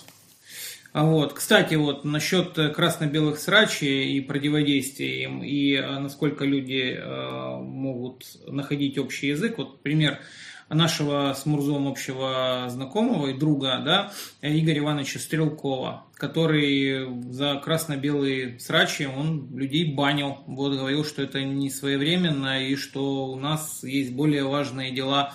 И э, все, всем своим, скажем, жизненным э, нарративом показывал, что он действительно э, отстаивает это, эти убеждения, хотя он был убежденный монархист. Вот, убежденный монархист и крайне религиозный человек. Часто верующий. цитировавший Сталина. Да? Что, что всех раздражало? Да, монархистов вот. белых. Да, да. Интересно, современных сталинистов раздражает то, что Иосиф Виссарионович периодически красной бюрократии приводил в примеры э, коммерсантов царских времен, которые умудрялись двумя-тремя приказчиками и несколькими грузчиками проворачивать объемы, так сказать, логистики, которые не снились красной бюрократии. Вот. Интересно, вот будет ли раздражать наших левых товарищей а, то, что Иосиф Виссарионович периодически обращался к опыту проклятого царизма, э, и тем более, так сказать, э, мерзких капиталистов в области управления. был человеком с большим жизненным опытом. Вот, ему было что привести в пример вот, из, так сказать, прошлой жизни. И он это не стеснялся это в пример приводить. И еще много читать. И еще подбирать кадры. Вот.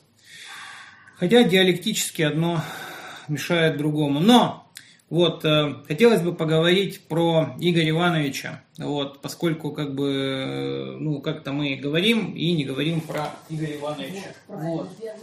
Соответственно, вот мы с Мурзом просто не успели переодеться соответствующим образом. Андрей, покажи, потому что камера больше, Немножко не ваш. камера больше на твоей стороне. Вот, Так, да. Вот. Как-то так, да. а, Чуть-чуть Видно? выше, наверное, да. И чуть-чуть дальше. Вот так вот сделаем, чтобы было видно людям. Вот, мы тут, скажем так, а, непосредственно а, не забыли.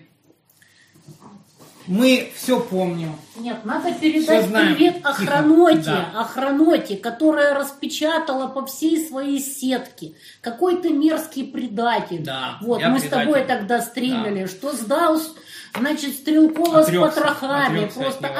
отрекся, сдал как стеклотару. Это они вырезали с, Да. с нашего стрима, совершенно оторвано от контекста. Разнесли везде. Ну, это а когда что ты- они сейчас, собственно говоря, Это вырежут, расскажут, что нет, не предал, не отрекся. Нет. Охранота, как вы там? Вот, Вырежете, а, это- нет? Это, это, же тогда, это же тогда было, э, когда ты объяснял, насколько спонтанно получался. Насколько спонтанно КРП. получился КРП. Да, да, Раз. да. Они это Что? вырезали и сделали это в обоснование, что типа предал и отрекся. Да, насколько, значит, э, как бы, насколько спонтанно был КРП. Я рассказал правду. Насколько как бы все это было вилами по воде, и сколько людей не хотело туда идти, а потом побежала туда, роняя кал, когда увидела, что что-то начало получаться. Это тоже правда. А, Рассказал про свою позицию, вот, а, насчет того, что я готов идти, но я готов идти, если как бы непосредственно определенные, а, скажем так, а, принятие решений будет э, принадлежать Игорю Ивановичу, потому что ну, ему я доверяю, другим нет. Вот, поэтому э, вот я ему об этом прямо сказал, вот он меня тогда прямо услышал и ну, отнесся абсолютно спокойно, вот, потому что я старался э, ну, говорить ему, что я думаю, говорить правду, и у нас с ним как-то мы ну, узнали, скажем так, лично познакомились мы с ним только в марте месяце э, э, этого года, хотя общались мы еще так по телефону, ну, по IP-телефонии еще в 2015 году летом, вот, ну, я ему еще напоминал про эти общения, тогда еще, когда я был в подполье, и у нас были определенные планы и работа по э, Одесской области, Николаевской, да, вот, А, в целом, в целом, э, ну, я очень рад, что охранота вся побежала рассказывать, какой я предатель. Это очень замечательно, потому что сейчас вы можете увидеть, какой я предатель. Вот. Потому что мы э, семпер идем, семпер фиделис, всегда такой же, всегда верный. То есть мы э, не бегаем э, под воздействием каких-то обстоятельств, мы не высчитываем значит, какие-то статистики, да, что выгоднее определенным образом. Мы а, постоянно говорим одно и то же. Мы такие, какие мы есть. Вот, поэтому, ну, достаточно смешно э, тем людям, которые знают меня хорошо, думать о том, что я могу, например, отречься или предать человека, тем более а, вот э, по тем э, мотивам, которые мне приписывали тогда. Это, ну, у людей, которые меня знают, вызывало ну, просто истерический хохот. Вот, как и Андрюху. Вот, потому что, ну, у нас э, мазь другая, назовем это так. Вот. У нас образ жизни несколько иной, ценности несколько иные. Вот. А, но очень забавно было, как всякие шлюхи, вот, э, медийные, в том числе и представители древнейших ремесел, вот, а, обвиняли нас в этом. Мы э, э, стараемся изо всех сил а, действовать на то, чтобы ситуация, связанная с арестом и заключением Игоря Ивановича, а, имела, так сказать, максимальную публичность, максимальную огласку в том ключе, что если его уже в чем-то обвиняют, так будьте добры доказывать его вину соответствующим образом. То есть, э, ну, давайте обвинения, давайте аргументы. И как это называется, Татьяна Николаевна? Принцип соревновательности, защиты... Состязательности. Состязательности. Да. Значит, я хочу сказать, что никакой состязательности, скорее всего, не будет. Я высказывала Володе свою точку зрения. Закрыли его именно для того, чтобы закрыть ему рот, Именно поэтому он сидит в Лефортово. Специфика пребывания в Лефортово, точно так же, как в СИЗО СБУ, например, на Аскольдовом в Киеве, предполагает полное отсутствие связи с внешним миром. Адвокатов связали подпиской о неразглашении, и ничего они сделать не могут. А судебный процесс засекретили. Да, а судебный процесс засекретили, поэтому ничего лично от Стрелкова что было бы достоверно именно исходящим от Стрелкова, никто не услышит неизвестно сколько времени. А аргументы его в суде, которыми он мог да, мы не услышим. мы тоже не услышим. Тоже не услышим. Когда я вела политические дела людей, сидящих вот в СИЗО СБУ на Аскольдовом, мне не позволялось выносить их рукописные тексты, но только на своем авторитете я под диктовку записывала речи моих политзеков и зачитывала их сторонникам. И никто меня не подозревал в том, что я что-то переврала. Мне просто люди верили на слово. Здесь адвокаты даже этого не могут сделать, потому что их связали подпиской о неразглашении. Вот и все. Я считаю, что Стрелкова закрыли только для того, чтобы просто от него ничего не исходило. Вот и все. Такова моя позиция как адвоката, без разницы из какой страны.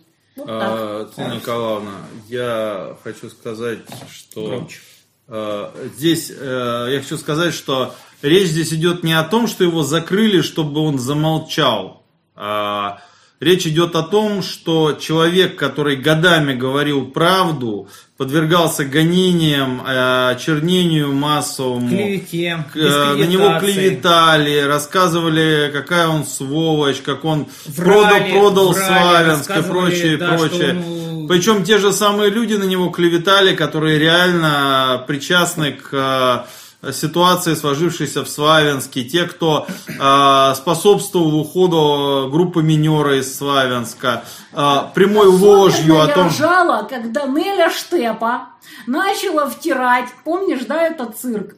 Начала втирать в суде, что Стрелкова нанял то ли Ахметов, то ли Турчинов Неля для Штепа, того, чтобы, чтобы он ушел из Славянска. Неля это Штепа, чтобы вы понимали, это мэр Славянска. Это мэр Славянска. Это такая тетка, вот просто погуглите. Я вам описать не могу, кто такая Нелли Штепа. Ну вот кому не лень, просто погуглите. Татьяна... Нелли Штепа, и вы все поймете. Татьяна Николаевна, а, я хотел вернуться Громче. к текущему, я хотел вернуться к текущему моменту. В каком плане? А, Стрелкова посадили, как мне а, видится, не потому, чтобы, не для того, чтобы заткнуть ему рот, а потому что человек, а, который говорил то, что он говорил, с началом СВО начал реально приобретать политический, а, политическую какую-то субъектность. И поэтому вот. тоже. Его нет, в первую очередь поэтому. Говорить называется, вы можете все что угодно. А вот когда Стрелков, видя, что страна скатывается в ситуацию, когда не будет никакой организации для того, чтобы подхватить управление страной разваливающейся, да, вот, Стрелков решил институализировать каким-то образом ту политическую субъектность, которую он стал приобретать. Именно так. Вот я, как человек, который общался с ним как раз на тему КРП, я высказывал свое, скажем так, свое критическое отношение к той ситуации. Я просто говорил тогда, что сейчас э, не время заниматься политикой, или лучший способ заниматься политикой это не заниматься политикой, потому что мы должны победить в войне, которая направлена на, на э, проигрыш которой будет, приведет к развалу России. Но при этом при этом, почему, собственно, я его поддержал и почему его продолжаю поддерживать и буду поддерживать? Потому что я не хочу, чтобы повторялась ситуация 2014 года, когда общество может полностью, вот я называю это военным эскапизмом, да, то есть полностью люди э, вот так вот уходят на передок, да, или просто концентрируются на том, что вот они делают, и им все равно, что у них происходит в тылу, все равно, что у них происходит Сзади, Для этого да? придумали прекрасную форму, формулу «не время искать виноватых». Да, не время искать виноватых. А потом вдруг, вдруг, как в 2014-2015 году оказывается, что а, какие-то минские соглашения, которые рассказывают всем, что нет, нет, нет, все это временно, а, вдруг, а потом оказывается, что не временно. Какая-то бригадизация, да, где нам тогда, помнишь, рассказывали, ну, я, так сказать, просто наблюдал за этим, ты в этом, скажем так, э, варился, да, что а, почему бригадизация? Борьба с махновщиной, чтобы... Обригаживание. Ставить, обригаживание, да, чтобы строить армию, которая может отвоевать всю Украину. Потом это плавно трансформировалось в армию, которая может решать боевые задачи в Новороссии. Потом это плавно трансформировалось в армию, которая сможет защищать себя сама. А потом гражданин Стешин рассказывал тебе а, в это 18 Вам не нужны тангенты. Да, вам не нужны тангенты, вообще вам э, предоставлена роль осетинского ополчения восьмого года. То есть вы просто статисты, э, на вас всех плевать, сейчас зайдет российская армия и все решит и как оно получилось. Да, гражданин Стешин не извинился перед Андреем за то, что он тогда говорил, и перед людьми, кого он вводил в заблуждение годами. Вот. Вот. А Стрелков говорил все время одно и то же, одно и то же. Он э, просто эти все моменты, ну, предрекал, и мне не нравится это слово, потому что он ничего не предрекал. Потому что человек все было видно. Дел, видел, а, как бы, а, имел опыт определенный, он а, понимал как бы механизмы процессов, и, соответственно, выстраивал тенденции. То есть он видел тенденцию, как, к чему оно идет, и просто об этих тенденциях честно говорил.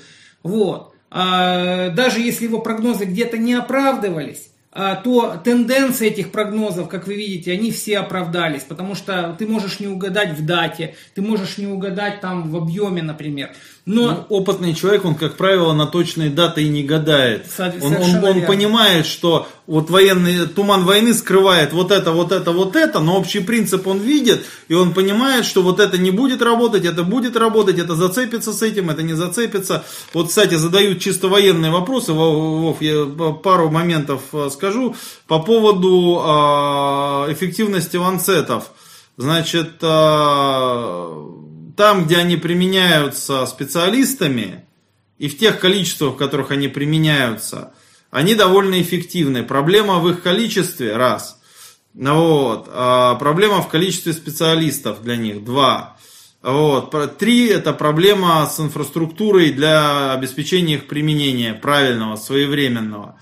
Вот, потому что для того, чтобы применить управляемый боеприпас, летящий в какую-то точку, вам нужно эту точку предварительно осмотреть. Это вот так же, как с FPV дронами.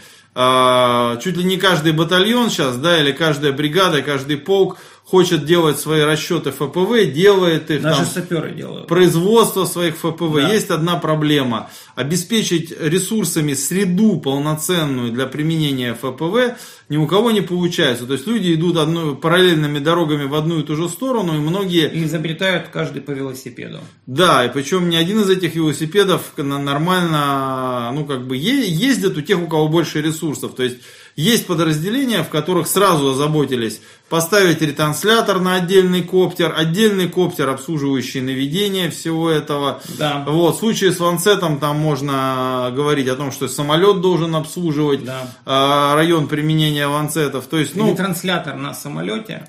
Опять же, все упирается в системы связи, которые это все обслуживают, потому что есть такое понятие, как э, принять решение да, на применение того или иного вооружения, для этого человек, принимающий решение, должен иметь представление о ситуации. Вот, вот, вот. кстати, да. И, и возникает вопрос, вот летают башники э, своим самолетом, у них изображение в э, Кунге на мониторе, да, в другом месте сидит оператор ланцета, которому, может быть, передадут, куда ему ланцетом лететь, чтобы увидеть, где танк стоит. Вот. А в третьем месте находится командир, которому сообщают, что вроде бы танк обнаружили где-то там, допустим, да, но не там, допустим, артиллерийское орудие. Вот. А командир его посмотреть, а что действительно обнаружено, а насколько это кричит, что это за орудие и так далее, и так далее. Вот, то есть а, нужны... Еще будет прикольно, если все это осуществляется на каком-нибудь Баофенге или каком-нибудь другом аналоге. Или на связи, которая не добивает или не работает. Вот. Ну вот, благодаря Координационному центру помощи Новороссии, например, служба БЛА 2 армейского корпуса закрытую связь имеет, накрыла э, необходимые территории, мы ее дальше собираемся апгрейдить в более совершенную, там, по шифрованию и всему остальному. Вот. А, так вот, Lancet а, себя показал эффективно там, где для него могут создать среду его применения. То есть с умом применять его можно эффективно. Главная проблема на всего нашего современного оружия российского, она выявлена в иностранном докладе на эту тему. Один из аналитических центров, не помню какой, западный, выложил еще в прошлом году, после, по-моему, двух или трех всего месяцев войны, подробнейший доклад о том, какие э, микросхемы, какие электронные компоненты производства не просто иностранных корпораций, а конкретно американских контор, производимые только в Америке. Андрей это, кстати, выкладывал у себя на канале. Да, да. да. Это, ну, страницы из этого доклада. Аналог Devices, американская контора, Texas, Texas TI, известнейшая фирма с, с, это самой, с выдающейся репутацией. Вот. А, их производство а, обеспечивали, так сказать, через, ну, их техника обеспечивалась российская, российские БПЛА, российская связь, российская электроника. Вот. А как только началось СВО, а, резко усилился нажим на каналы получения санкционной техники, то есть всевозможные обходные пути, которыми можно получить санкционку, так называемую, из Штатов или из стран-союзников США. Вот. А в результате все а, военное, именно военного образца, серьезное оружие, оно находится у нас в ограниченных количествах. То, что не импортозамещено, в очень ограниченных количествах. Вот. А то, что импортозамещено и приходит в войска, оно быстро утрачивается, потому что нет других компонентов, про которые мы говорим. То есть, э, или дудочка, или кувшинчик, вот так вот. Ну, как в известной сказке. Вот, хороший вопрос, точнее комментарий. НАТО не уймется, все время будет снабжать Украину и оружием, и деньгами. И как нам справиться? Пока все украинцы не кончатся, так и наши гибнут, конца и края нет этой войне.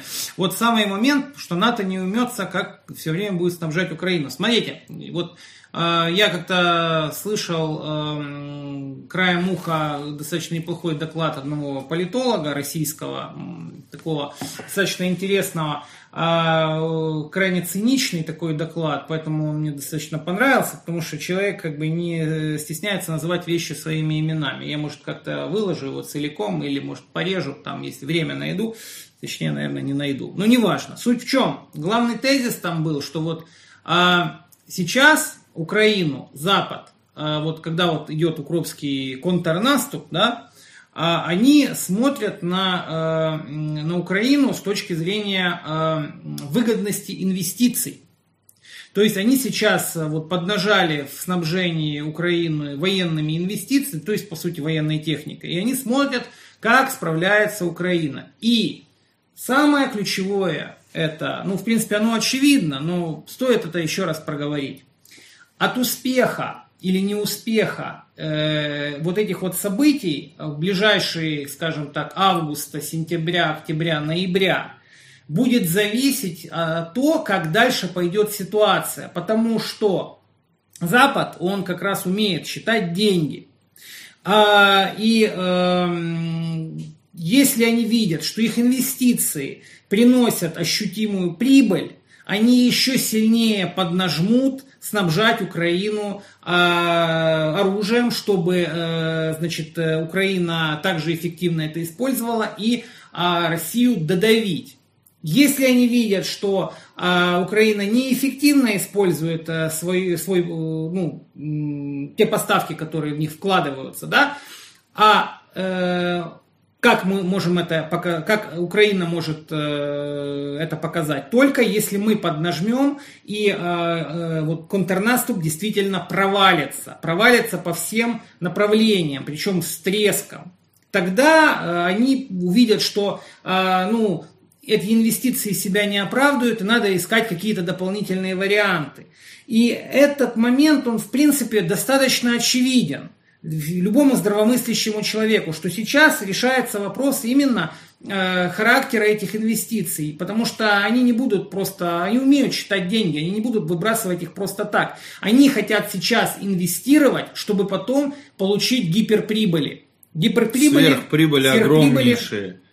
Они будут, э, сверхприбыли означают развал России, вот, или условия капитуляции России. Таков, такие, ну, скажем, мирных соглашений, которые равно капитуляция, которые а, дадут им возможности а, расчленить Россию или обложить ее такими а, этими контрибуциями, которые просто позволят им вот компенсировать свой экономический кризис, который у них там сейчас буйным цветом а, цветет и пахнет, да, и вот этот момент нужно понимать, в принципе, вот при игре в долгую. То есть сейчас мы должны максимально напрягаться именно для того, чтобы на будущее облегчить себе э, всю ситуацию, в которой мы находимся. Но, к сожалению, к сожалению, я, например, не вижу людей, которые действительно всерьез воспринимают это. Все в основном на таком, знаете, расслабоне. А до Западе смотрят, смотрят очень внимательно на то, как происходит сейчас ситуация. И, э, ну, и они оценивают также перспективы вот этих своих инвестиций. Надо просто это очень хорошо понимать.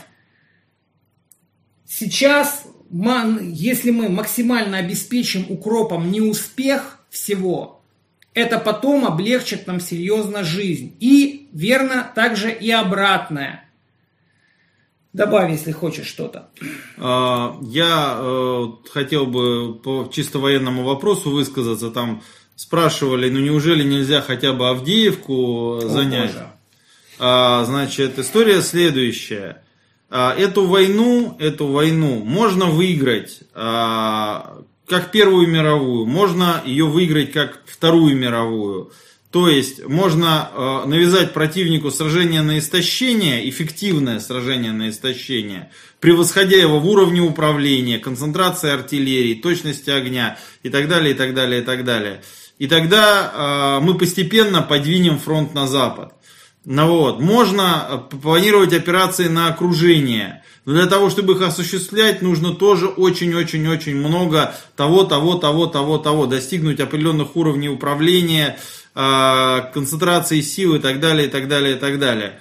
Вот, и тогда получится провести операции на, окруж... на окружение. Это предпочтительнее по одной простой причине. В операциях на окружение противник теряет ценных военных специалистов, постоянно находящихся не на самой передовой, а где-то вот поблизости. То есть тех, кого, как правило, не убивает. Это специалисты, отстраивающие системы связи, это операторы БПЛА, ну, которые меньше рискуют зачастую, чем пехота. Это артиллеристы, э, офицеры, занимающиеся управлением огнем артиллерии. Вот. И это средний комсостав, который самый ценный, он умеет воевать войну на местности. Не на карте, а именно на местности. Отдавать такие приказы, которые приводят к победе, а не к проигрышу при одних и тех же вводных. Вот. А, так вот, весь вопрос в том, чтобы правильно организовать а, операции, да, и не пытаться а, штурмовать противника пехотой без артиллерии, не пытаться стрелять артиллерией без корректировки, не пытаться управлять операцией без наличия систем связи и прочее, прочее, прочее. Для того, чтобы освободить Авдеевку, для того, чтобы освободить все остальные русские города, вот. Нужно сделать одну очень простую вещь. А, Ее очень просто назвать, но очень сложно следовать этому.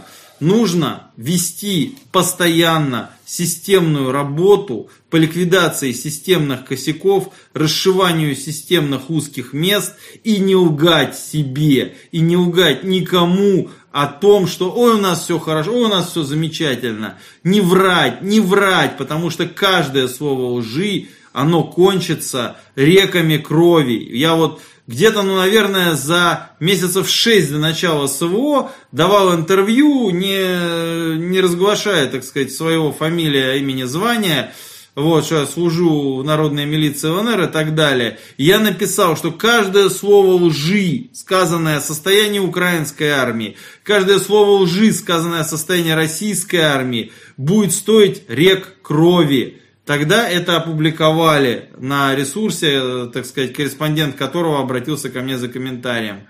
Вот. А, результат мы все видим. Реально потери понесены, наши потери. Может быть, они и меньше, чем у противника, хотя я в этом не уверен, прямо скажем. Вот. Но а, потери понесены совершенно непропорциональные результатам. И это продолжается. И э, пока мы не научимся нормально управлять войсками, пока мы не построим связь, пока у нас танки не заговорят с пехотой, вот, до того момента, пока это все не произойдет, ни Авдеевка, ни другие какие-то крупные населенные пункты нашими не будут. Мы должны выстроить систему качественно лучше, чем противник работающую. Вот тогда хоть мытьем, хоть катанием, как угодно, мы освободить что-то сможем. В противном случае нам просто будут в очередной раз убивать пехоту, которая брошена на штурм, и иногда еще на сдачу по артиллерии прилетит. Вот как-то так. Да, что ты еще хотел сказать? Татьяна Николаевна, Ау. какие-то вопросы есть у вас? Скопились, может быть? Там? У меня? Да, которые вы хотели Андрею задать. Ой, даже не знаю. Что да. ты себе думаешь вообще? Расскажи людям. А, Будет? баю-баюшки баю, спит Мурзилка на стриму. А, люди, нет, а, Татьяна Николаевна, я пояснение небольшое дам. А, видите ли, в чем дело? Я не сплю сейчас, ну то есть я не засыпаю сейчас, хотя я предыдущую ночь не спал, там буквально вот утром а, на два часа меня выключило. Вот, а, готовим очередные мероприятия, в том числе ночью я упаковывал Владимиру антенные анализаторы, которые я привез большую партию. Вот сегодня уже в ночи буду передавать ему антенный анализатор. Это прибор, с которого начинается вообще радиосеть. Это возможность отстроить радиоантенну под рабочие частоты. А, мы наконец-то а, как бы начинаем подходить уже к ситуации не с той позиции, что вот у нас есть хорошие связисты, мы им сделаем связь, а вот у нас есть подразделение, которому нужна связь, мы им обучим связистов. Понемножку, благодаря Владимиру этот процесс идет. Мы с ним очень много в ближайшее время будем работать над тем, чтобы сделать оптимальную систему подготовки кадров. Ну и вот Координационный центр помощи Новороссии первую партию с 13 антенных анализаторов, уже, вернее как, она не первая, она первая крупная партия – вот, а, прислал, и сейчас мы начинаем ее распределять. А, 7 штук осталось а, суммарно в ЛНР, а 6 штук я привез а, с собой сегодня. Вот, когда я засыпаю во время разговора, это выглядит несколько иначе. А, те, кто смотрел а, мои кратенькие курсы по связи, где я озвучивал типовые проблемы в 2017 году, они прекрасно знают, что начинается это вот как-то так, я начинаю немножко оседать, оседать, оседать, оседать, потом вот так встряхиваюсь, и вот, ну, тогда это как бы я почти не спал три дня, готовя, собственно, материалы а, к этому занятию, которое тогда записали на видео. А сейчас мне просто, честно говоря, светит в глаза лампа, которую Татьяна Николаевна поставила, чтобы нас подсветить. Это Владимир Юрьевич вот. поставил. А, и я немножечко, так сказать, а, прикрываю глаза, но я не засыпаю, целых два часа поспал, это хорошо. Да. Я не буду раскрывать всех подробностей, но Андрей подговорил меня на очень, скажем так, мерзкое деяние, которое я до конца не хотел совершать. Подробности, думаю, будут скоро. Со свойственным мне коварством. Со свойственным ему коварством. Так сказать, я отбивался очень долго, но в итоге согласился. И поэтому у нас сейчас немножко скомкано у меня вот последнее время. В общем, мы себе идет, придумали очередную да, запарку безумную. Да, очередную запарку и э, очередной квест, который мы должны выполнить. Да. Я сегодня э, за эти несколько дней раздал очень много оборудования, сетей и всего остального. Вове проще разбираться с этими запарками, потому что он имеет возможность системно подходить к вопросу. Да. Он набирает себе людей, которые за него делают ту часть работы, которую может делать не он. А я некоторые, в некоторых вопросах организационных стеснен ввиду, так сказать, моего положения, что я на службе нахожусь. Я не могу так э, вольно перемещаться, там, э, это самое, организовывать какую-то там деятельность с привлечением большого количества гражданских специалистов, но э, меня по возможности разгрузили от тех вещей, которые может делать кто-то еще. И, соответственно, дальше мы будем а, работать еще системнее и смотреть еще глубже в корень наших проблем. Вот. Для того, что вот э, еще один комментарий я сделаю, э, пока не забыл. Вов, э, ты сказал э, про то, что у нас э, другие мотивации, другие ценности. На самом деле все выглядит несколько иначе, как мне кажется. Э, мы, в принципе, такие же люди, как и все. Ценности у нас тоже примерно такие же, как вот как человек воспитывался в каком кругу, такие у него и ценности примерно, да. Есть один важный момент. Специфика жизненного опыта. Специфика осмысления этого жизненного опыта, чтобы было время его осмыслить. У нас э, ценностные установки э, от основной массы людей, которые хотят нормально по-человечески жить, да, вот, э, делать что-то полезное и так далее – они не отличаются. Проблема в том, что мы видим, опираясь на свой жизненный опыт, на свои знания, чуть дальше. И чувствуем, а благодаря тому, что у нас эти знания есть, вот у нас есть эти знания, мы чувствуем ответственность за то, что они у нас есть. Да, что э, в некоторых случаях люди погибли, чтобы эти знания у нас были. Да. Вот. А, а то, что как бы это никому, кроме нас, эти знания не достались или они никого не мотивировали, мы с этим ничего сделать не можем, кроме того, чтобы самим бегать максимально быстро, делать максимально много а, по тем тематикам, которыми мы занимаемся. Вот, то есть мотивы-то у нас абсолютно банальные, да, то есть вот я, например, да, почему как бы забросил абсолютно все для того, чтобы выиграть эту войну, по одной простой причине, потому что у меня, например, огромное количество друзей в Москве хороших по, по довоенным временам, да, это вот люди моего возраста, у которых сейчас сложились уже семьи, подрастают дети. Детям уже не 10 лет, а там по 15 многим, да, вот.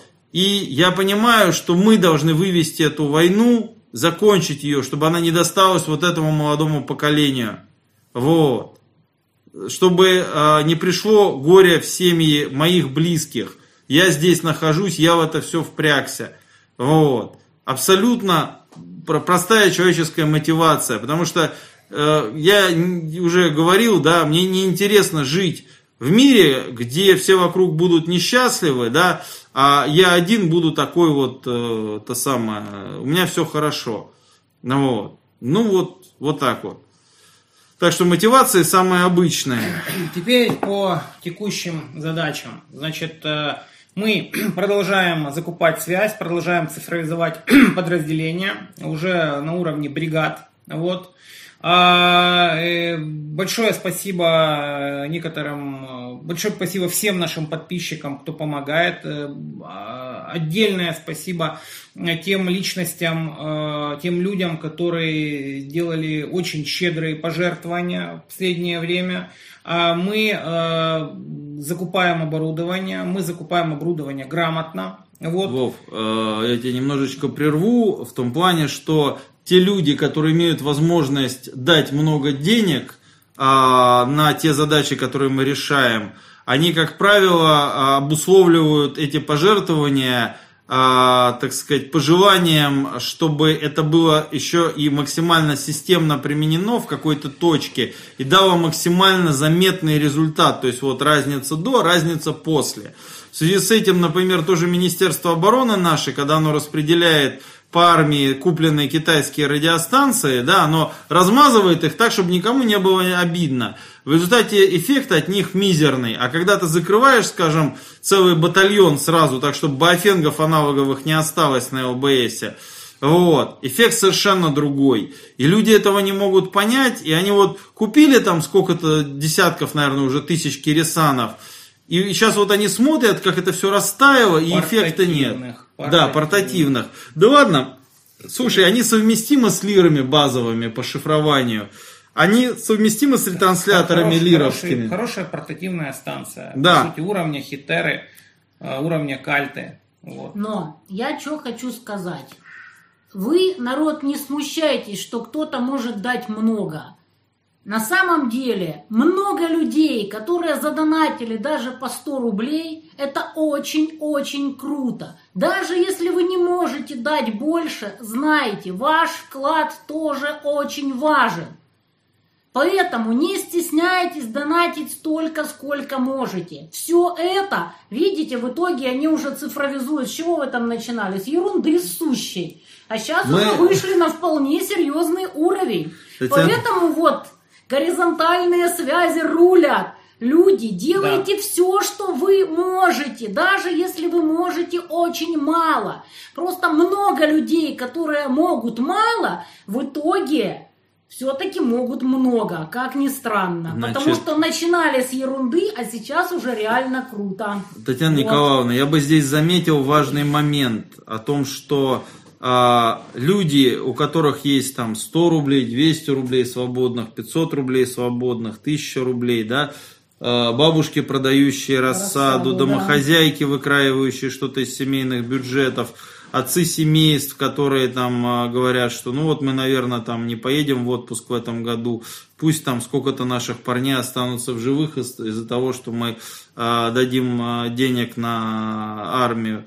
Вот. А, вот весь этот спектр людей, от э, людей, жертвующих сколько-то немного, до э, крупных, так сказать, жертвователей, которые могут себе позволить. Да, могут да. себе позволить это. Более того, могут себе позволить организовать производство военное, да, и вкладываться в них месяцами и годами. Вот. А вот весь этот спектр людей а, осознает ситуацию. Вот это, как мне кажется, главный положительный момент. Да. Люди Даже понимают... если вы не можете дать ничего, просто киньте линк, например, на стрим. Просто объясните кому-то. Это тоже очень много. А вдруг вы кинете линк тому, кто может? Делайте хоть что-то. Просто вот хуже всего не делать ничего. Просто делайте хоть что-то. Подумайте, что вы можете сделать. Хотя бы распиарить. Это тоже очень много, честное слово. Татьяна Николаевна, а по поводу при, призывов делать хоть что-то, а, это довольно-таки такая скользкая стезя, потому да, что... я знаю. Под, нет, потому что э, некоторые делают то, что им кажется принесет пользу. А, поэтому думайте, нет, это... что вы делаете, чтобы не сделать то, это что понятно, это, это понятно. Здесь немножко, мне кажется, еще другой момент важен, что а, как сказать, а, люди иногда не знают, на что они сами способны. А, в этом плане вот у меня был замечательный жизненный опыт, когда нам на тюрьме для того, чтобы иметь связь с соседней камерой, иметь возможность ребятам передать сигареты, мобильный телефон, чтобы они позвонили домой и сказали, что у них все в порядке. Вот. Uh, у нас э, то ли это самое, новый рассекатель приварили на стенку снаружи тюрьмы, то ли со старого там э, те самые оборвавшиеся веревки упали, и он снова стал работать. Короче, через погоду, так сказать, то есть из окна в окно, вот так, мы не могли протянуть дорогу и переправлять, так сказать, сообщения и маленькие грузы. И для того, чтобы поддерживать соседей, да, нам пришлось пробить стенку. То есть вот как э, так сказать, в, ава- в авантюрных произведениях, да, там побеги из Шоушенка, всякие графы Монте-Кристо и так далее, мы э, пробивали сквозную дыру э, в стене камеры, там что-то порядка ну, 30-40 сантиметров э, камня, ну, кирпича, там, раствора, вот этого всего. Делалось это все обувными супинаторами, заточенными. Представляете, такая маленькая железочка, вот, и люди по очереди, ну, один человек только мог работать, вот, люди по очереди пробивали это все, а, сделали в конце концов отверстие, через которое можно было передать сигаретную пачку, записку, мобильный телефон, вот, что-то еще. Вот. А, И когда э, ты вот делаешь такую вещь, в правдоподобие которой никто особо не поверит, но ты об этом знаешь, ты дальше живешь с этим знанием и а, ты понимаешь, что сделать можно очень многое. Вот. А, Но пока у тебя нет этого опыта, ты зачастую упираешься в самые простые вещи. Что касается конкретно вопросов помочь войскам по связи, да, я не предлагаю всем замыкаться конкретно на нас. Всем нашим опытом, который можно поделиться. Вова делится у себя в канале, я делюсь у себя в канале. Вот. А вопрос в чем? Делайте, пожалуйста, правильно, если вы хотите самостоятельно кому-то помогать. Например, со связью. Если вы хотите помочь людям в какой-то части купить связь, пожалуйста, сделайте это через начальника связи подразделения. Я хотел об этом написать в канале, может быть еще напишу, но все-таки скажу голосом. До сих пор есть волонтеры, замечательные ребята, которые закупают что-то, что они вот решили, что это э, те станции, которые нужны, привозят это из глубокого тыла на фронт, и выясняется, что вот подразделение, в которое они привезли эти станции, оно не может их использовать полноценно, потому что они не, э, в другом стандарте шифрования работают. А В результате станции э, ну не то чтобы совсем пропадают, но они не используются полноценно, не являются частью общей системы. Вот, поэтому хотите помочь подразделению со связью, выходите на начальника связи. Начальник связи появляется как должность, да, командир взвода связи, начальник связи подразделения появляется на уровне батальона. На уровне батальона это уже служба связи. Вот хотите помочь кому-то, нащупывайте хотя бы батальонного начальника связи и а, это самое, начинайте с ним разговор. А не хотите ли вы с Баофенгов перейти на что-то посерьезнее? Вот. Ка- Причем желательно сразу. Когда это самое, формируется бюджет этого перехода на шифруемую радиосвязь, и вы видите конечную цифру огромную, вот, вы берете машину времени, возвращаетесь на тот момент, когда все это начиналось, и прежде чем а, так сказать, в одиночку идти всем этим заниматься, вы собираете команду людей, доверяющих друг другу на горизонтальных локальных связях, вот, и прикладываете ваши концентрированные усилия к, так сказать, одному подразделению. Вот. А, Ну а, соответственно, мы постараемся обеспечить а, этот процесс какими-то методическими пособиями. Вот. Опять же, если есть люди, которые, глядя на происходящие события, да, и обладая достаточным образовательным уровнем, а, хотят все-таки поучаствовать во всем этом, а, не боясь того, что неадекватное командование там будет или еще что-то, или еще что-то. Есть сейчас ва- ваканты связистов в подразделениях адекватных. Вот, И есть ваканты у меня. да, специалисты нужны в Володе, а, специалисты нужны в войсках и у нас, и в Донецком корпусе. Соответственно, э, вот это как бы максимум. Я скажу здесь, э, я согласен с Андреем во многом. То есть механизм достаточно верный, правильный. Проблема заключается в кадрах, например. Вот в чем мое преимущество, например. То есть как мы работаем. Мы работаем по принципу Ницше. То есть если, если ты заглядываешь в бездну, бездна заглядывает в тебя. То есть у меня есть специалисты крайне высокого уровня, э, это радиолюбители крайне высокого уровня. Вот, с, с военным опытом, большим военным опытом. Ну, это, это самый, самый редкий персонаж Да. а, в этой, так сказать, игре. Это действительно или военный с радиолюбительским опытом, или радиолюбитель с военным опытом. У То меня че- есть и то, и другое. Но э, эти люди прекрасные, которых я нашел, вот, а, которые уже до меня, в принципе, занимались тем же, чем они занимаются сейчас со мной. Просто вот. к ним приносили то, что ты военным выдавал, да? Да, просто ресурс был не, не такой значительный у них. А, но, как бы, вот э, самый главный момент, он же первый, это момент взаимодействия. Момент взаимодействия, когда я просто адресую их э, специалистам, тех, людей, которые обращаются за помощью. И специалисты уже высчитывают. А, то есть первое, что они высчитывают, это уровень квалификации. Уровень квалификации. Второе – это адекватность. Адекватность понимания, в том числе своего же собственного уровня квалификации. Это важно на самом деле. Вот. А потом, а, уже отталкиваясь от этих моментов, э, все остальное это ну, мелочь. Да? То есть это просчитать схему связи, это то, как э, мы ее будем внедрять, например, то есть некоторые э, моменты мы просто внедряем под ключ, то есть мы делаем полностью вообще все. То есть, начиная от перепрошивки станции, заканчивая пайкой, значит, разъемов на да, это кабель, одна... и еще и установка антенн непосредственно на позициях там, где... Э... Это одна из, э, кстати, схем, востребованных там, где особо серьезный кадровый кризис. То есть э, Вова, Вова не может сказать людям, что э, ну давайте мы вас сейчас поучим пару месяцев, а потом дадим вам связь. Людям связь нужна традиционно вчера. Поэтому делает как? Э, у него есть специалисты, которые делают все, включая там пайку разъемов, монтаж антенн и прочее, прочее. И вот уже на рабочей связи какие-то нюансы начинают людям объяснять и систематически повышать их уровень. Но надо сказать, что э, на рабочей уже связи, естественно, как бы, если мы уже вписываемся в это, то мы потом начинаем разгребать те проблемы, с которыми мы сталкиваемся, начиная от э, проблем серьезных, э, там, сложных, заканчивая проблем э, элементарного разгильдяйства, например, вот, как эти разъемы, которые ты э, неоднократно видишь, да, или которые я там присылал. Вот. Но суть э, заключается в чем? Или просто отношение определенного. Вот.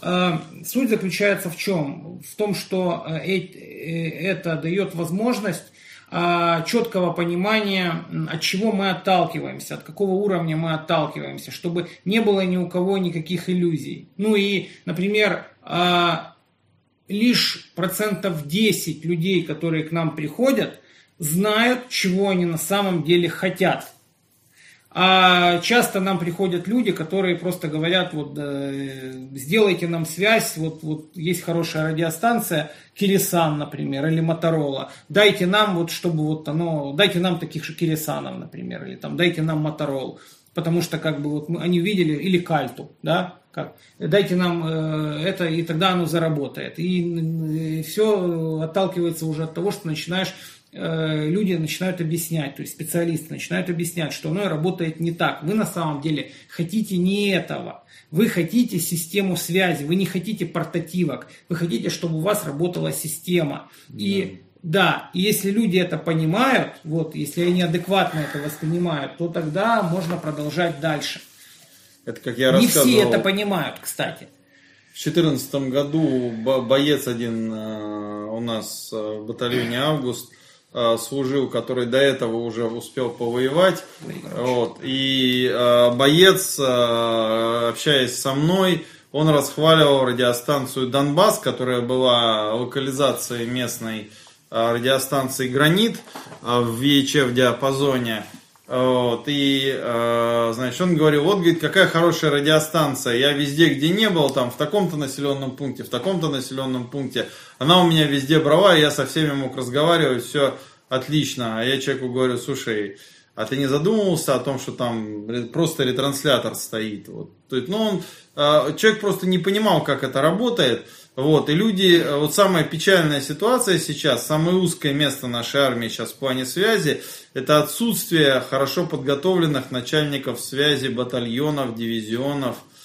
Вот, а, это самый печальный момент, потому что э, товарищи генералы могут начертить любые стрелы, товарищи э, промышленники наши, заводчане могут произвести любое количество боеприпасов, но если у вас нет людей на уровне батальонов и дивизионов, которые обеспечивают военному механизму четкое движение всех шестеренок, вот, то закончится все тем, что можно потратить любое количество снарядов, любое количество людей угробить и ничего не добиться.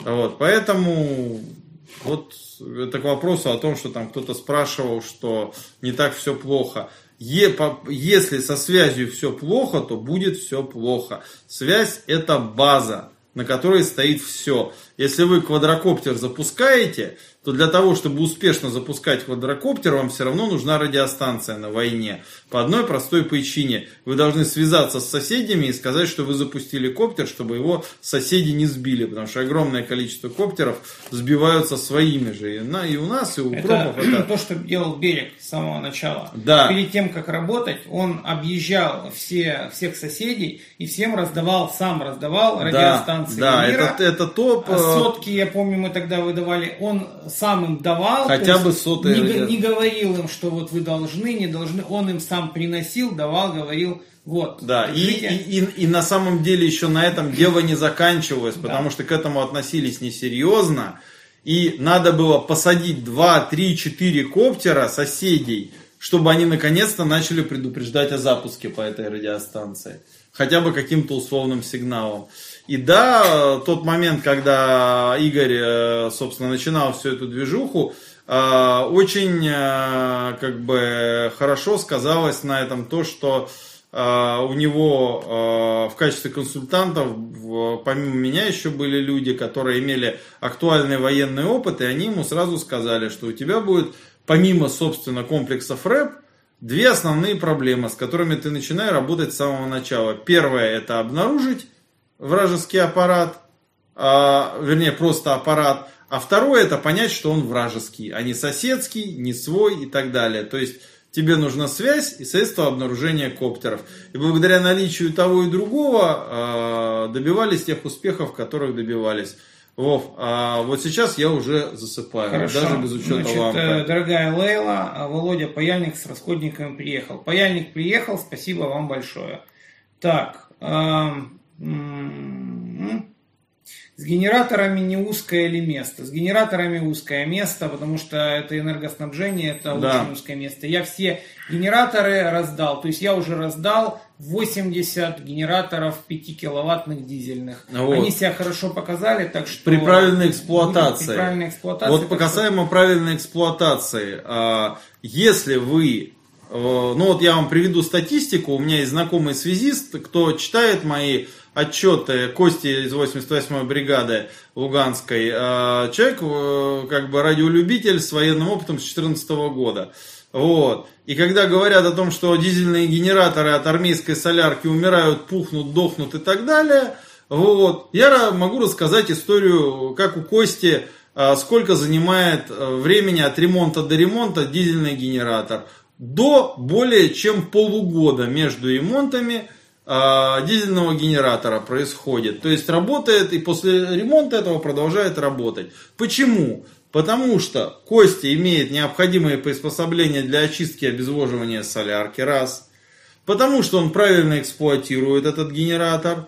Вот. И главное, он его не крутит целыми днями. 8 часов поработал, зарядил аккумуляторную батарею и дальше остаток дня пока генератор э, отдыхает, что называется, с аккумуляторной батареи снабжается э, все питание радиоузла. Ну вот. Э, так вот, еще одним узким местом, помимо, собственно, мощных генераторов, дизельные ли они, бензиновые и так далее, являются в текущей ситуации генераторы маломощные, которые должны обеспечивать работу расчетов БЛА, за зарядку батарей, которые должны обеспечивать работу людей на удаленных позициях, на позициях, которые постоянно у врага под наблюдением и э, под обстрелом. И вот в этом плане однокиловаттные генераторы, ну да, они даже меньше киловатта, фирма Кротон, оранжевенькие такие, которые одной рукой можно переносить, они себя показали очень неплохо. Инверторные генераторы, они малошумные, вот, э, и очень-очень эффективными кажутся людям, которые, так сказать, подолгу находятся на передовой. Реально удобная штука.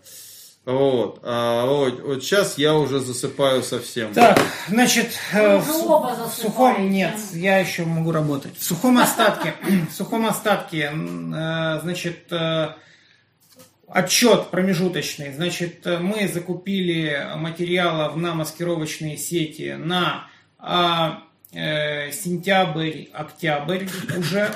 Вов, Вот. извини, извини, прерву. Э, это самое. Шоу э, 19, 20, 20, 21, 21, 22. Шоу э, четвертый час стрима. Э, в чате появился вопрос. Стоп, а, стоп, а чел справа это Мурс? Да. Я, я считаю... Это вопрос вечера. Да, значит, смотрите. э, Да, это я. Вот, э, значит, мы закупили материалов для маскировочных сетей до октября месяца. У нас э, из таких, это из хороших новостей, из плохих новостей, у нас э, небольшие проблемы с поставкой Дели, то есть сети основы, не по нашей вине, это как бы вот проблемы у самого производителя Дели. Вот, в том числе технические, там, я так понимаю, что из- то ли из-за поломки станка, то ли из-за чего-то еще, из-за этого, возможно, будет небольшой, скажем, затык у нас с Делью. Ничего по этому поводу переживать не надо. Все устранимо, все будет, но надо с пониманием относиться, относиться к этим моментам. А, к сожалению, к сожалению, если бы у нас, э, скажем так, на этом, на рынке, условно говоря, Дели было а, больше возможностей закупки у разных, э, скажем так, поставщиков, э, возможно, такой проблемы бы не было. Но есть сейчас так, как есть. А, Проблема, мы заранее к ним подготовились, к этим проблемам, и, в принципе, мы, э, я думаю, их решим и разрешим. Значит, по связи мы делаем, э, сделали уже достаточно большую закупку. Она придет через какое-то время, потом еще одна, и сейчас мы еще будем закупать э, связь, которая тоже придет через определенное время. Вот, Э, Значит, э, следите за новостями. Я думаю, что мы будем закрывать подразделение на достаточно большом, высоком уровне. Вот. Э, В перспективе мы, нам удалось в Донецке запустить производство антенн. И скоро фактически серийное производство антенн. Скоро вы увидите эти антенны. Вы, в принципе, их уже видели. В некоторых отчетах они встречаются. Это хорошие петлевые вибраторы. Вот. Которыми, ну, которые радикально повышают э, качество связи. Мы в основном эти антенны делаем под ретрансляторы. Вот, э, радикально повышают и покрытие, и качество связи. Э, по- поскольку каждая такая антенна, она настраивается непосредственно под частоты, под ретрансляторы. Нам оборудование э, наше э, это позволяет сделать. В том числе и э, настройку дуплексеров.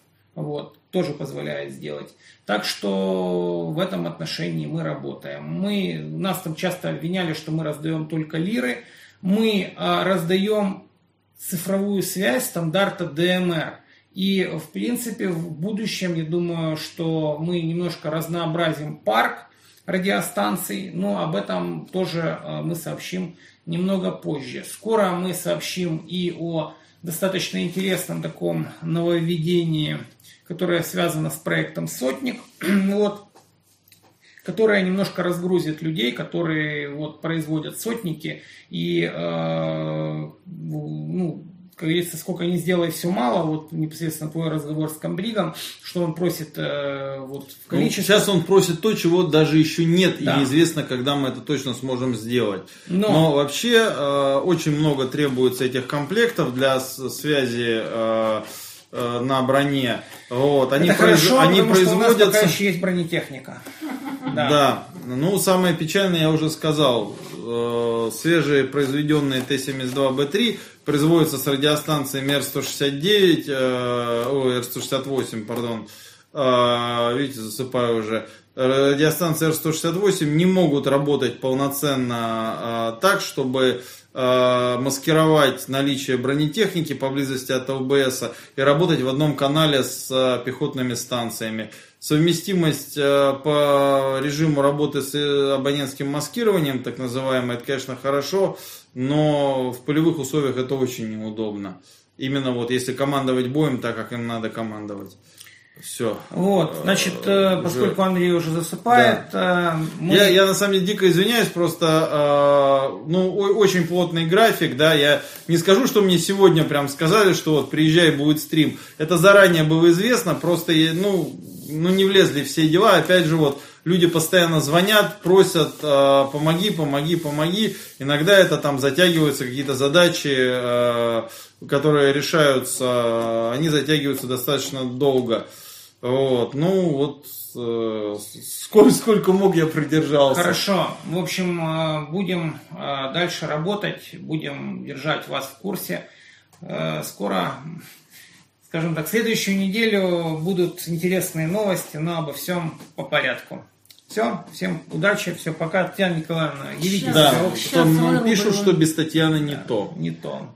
Слушайте, мне очень больно сидеть, ребят. Вот И реально, может, может мне они очень имели, больно что сидеть. без Татьяны нет то, типа, нет брут, то нет то. Слушай, Что? Не, не издевайся. Что? Прекратите, Да. Татьяна Николаевна. Стоп. А, Вот оно. смотри, вот по поводу брутто и брутальности, да, если это взаимосвязанные а, термины, а, брутто же это вес с упаковкой, да? Да. То есть Ну, а, трансляцию уже. брутальность это получается что? Это когда у человека избыточный вес упаковки. Все, жирный.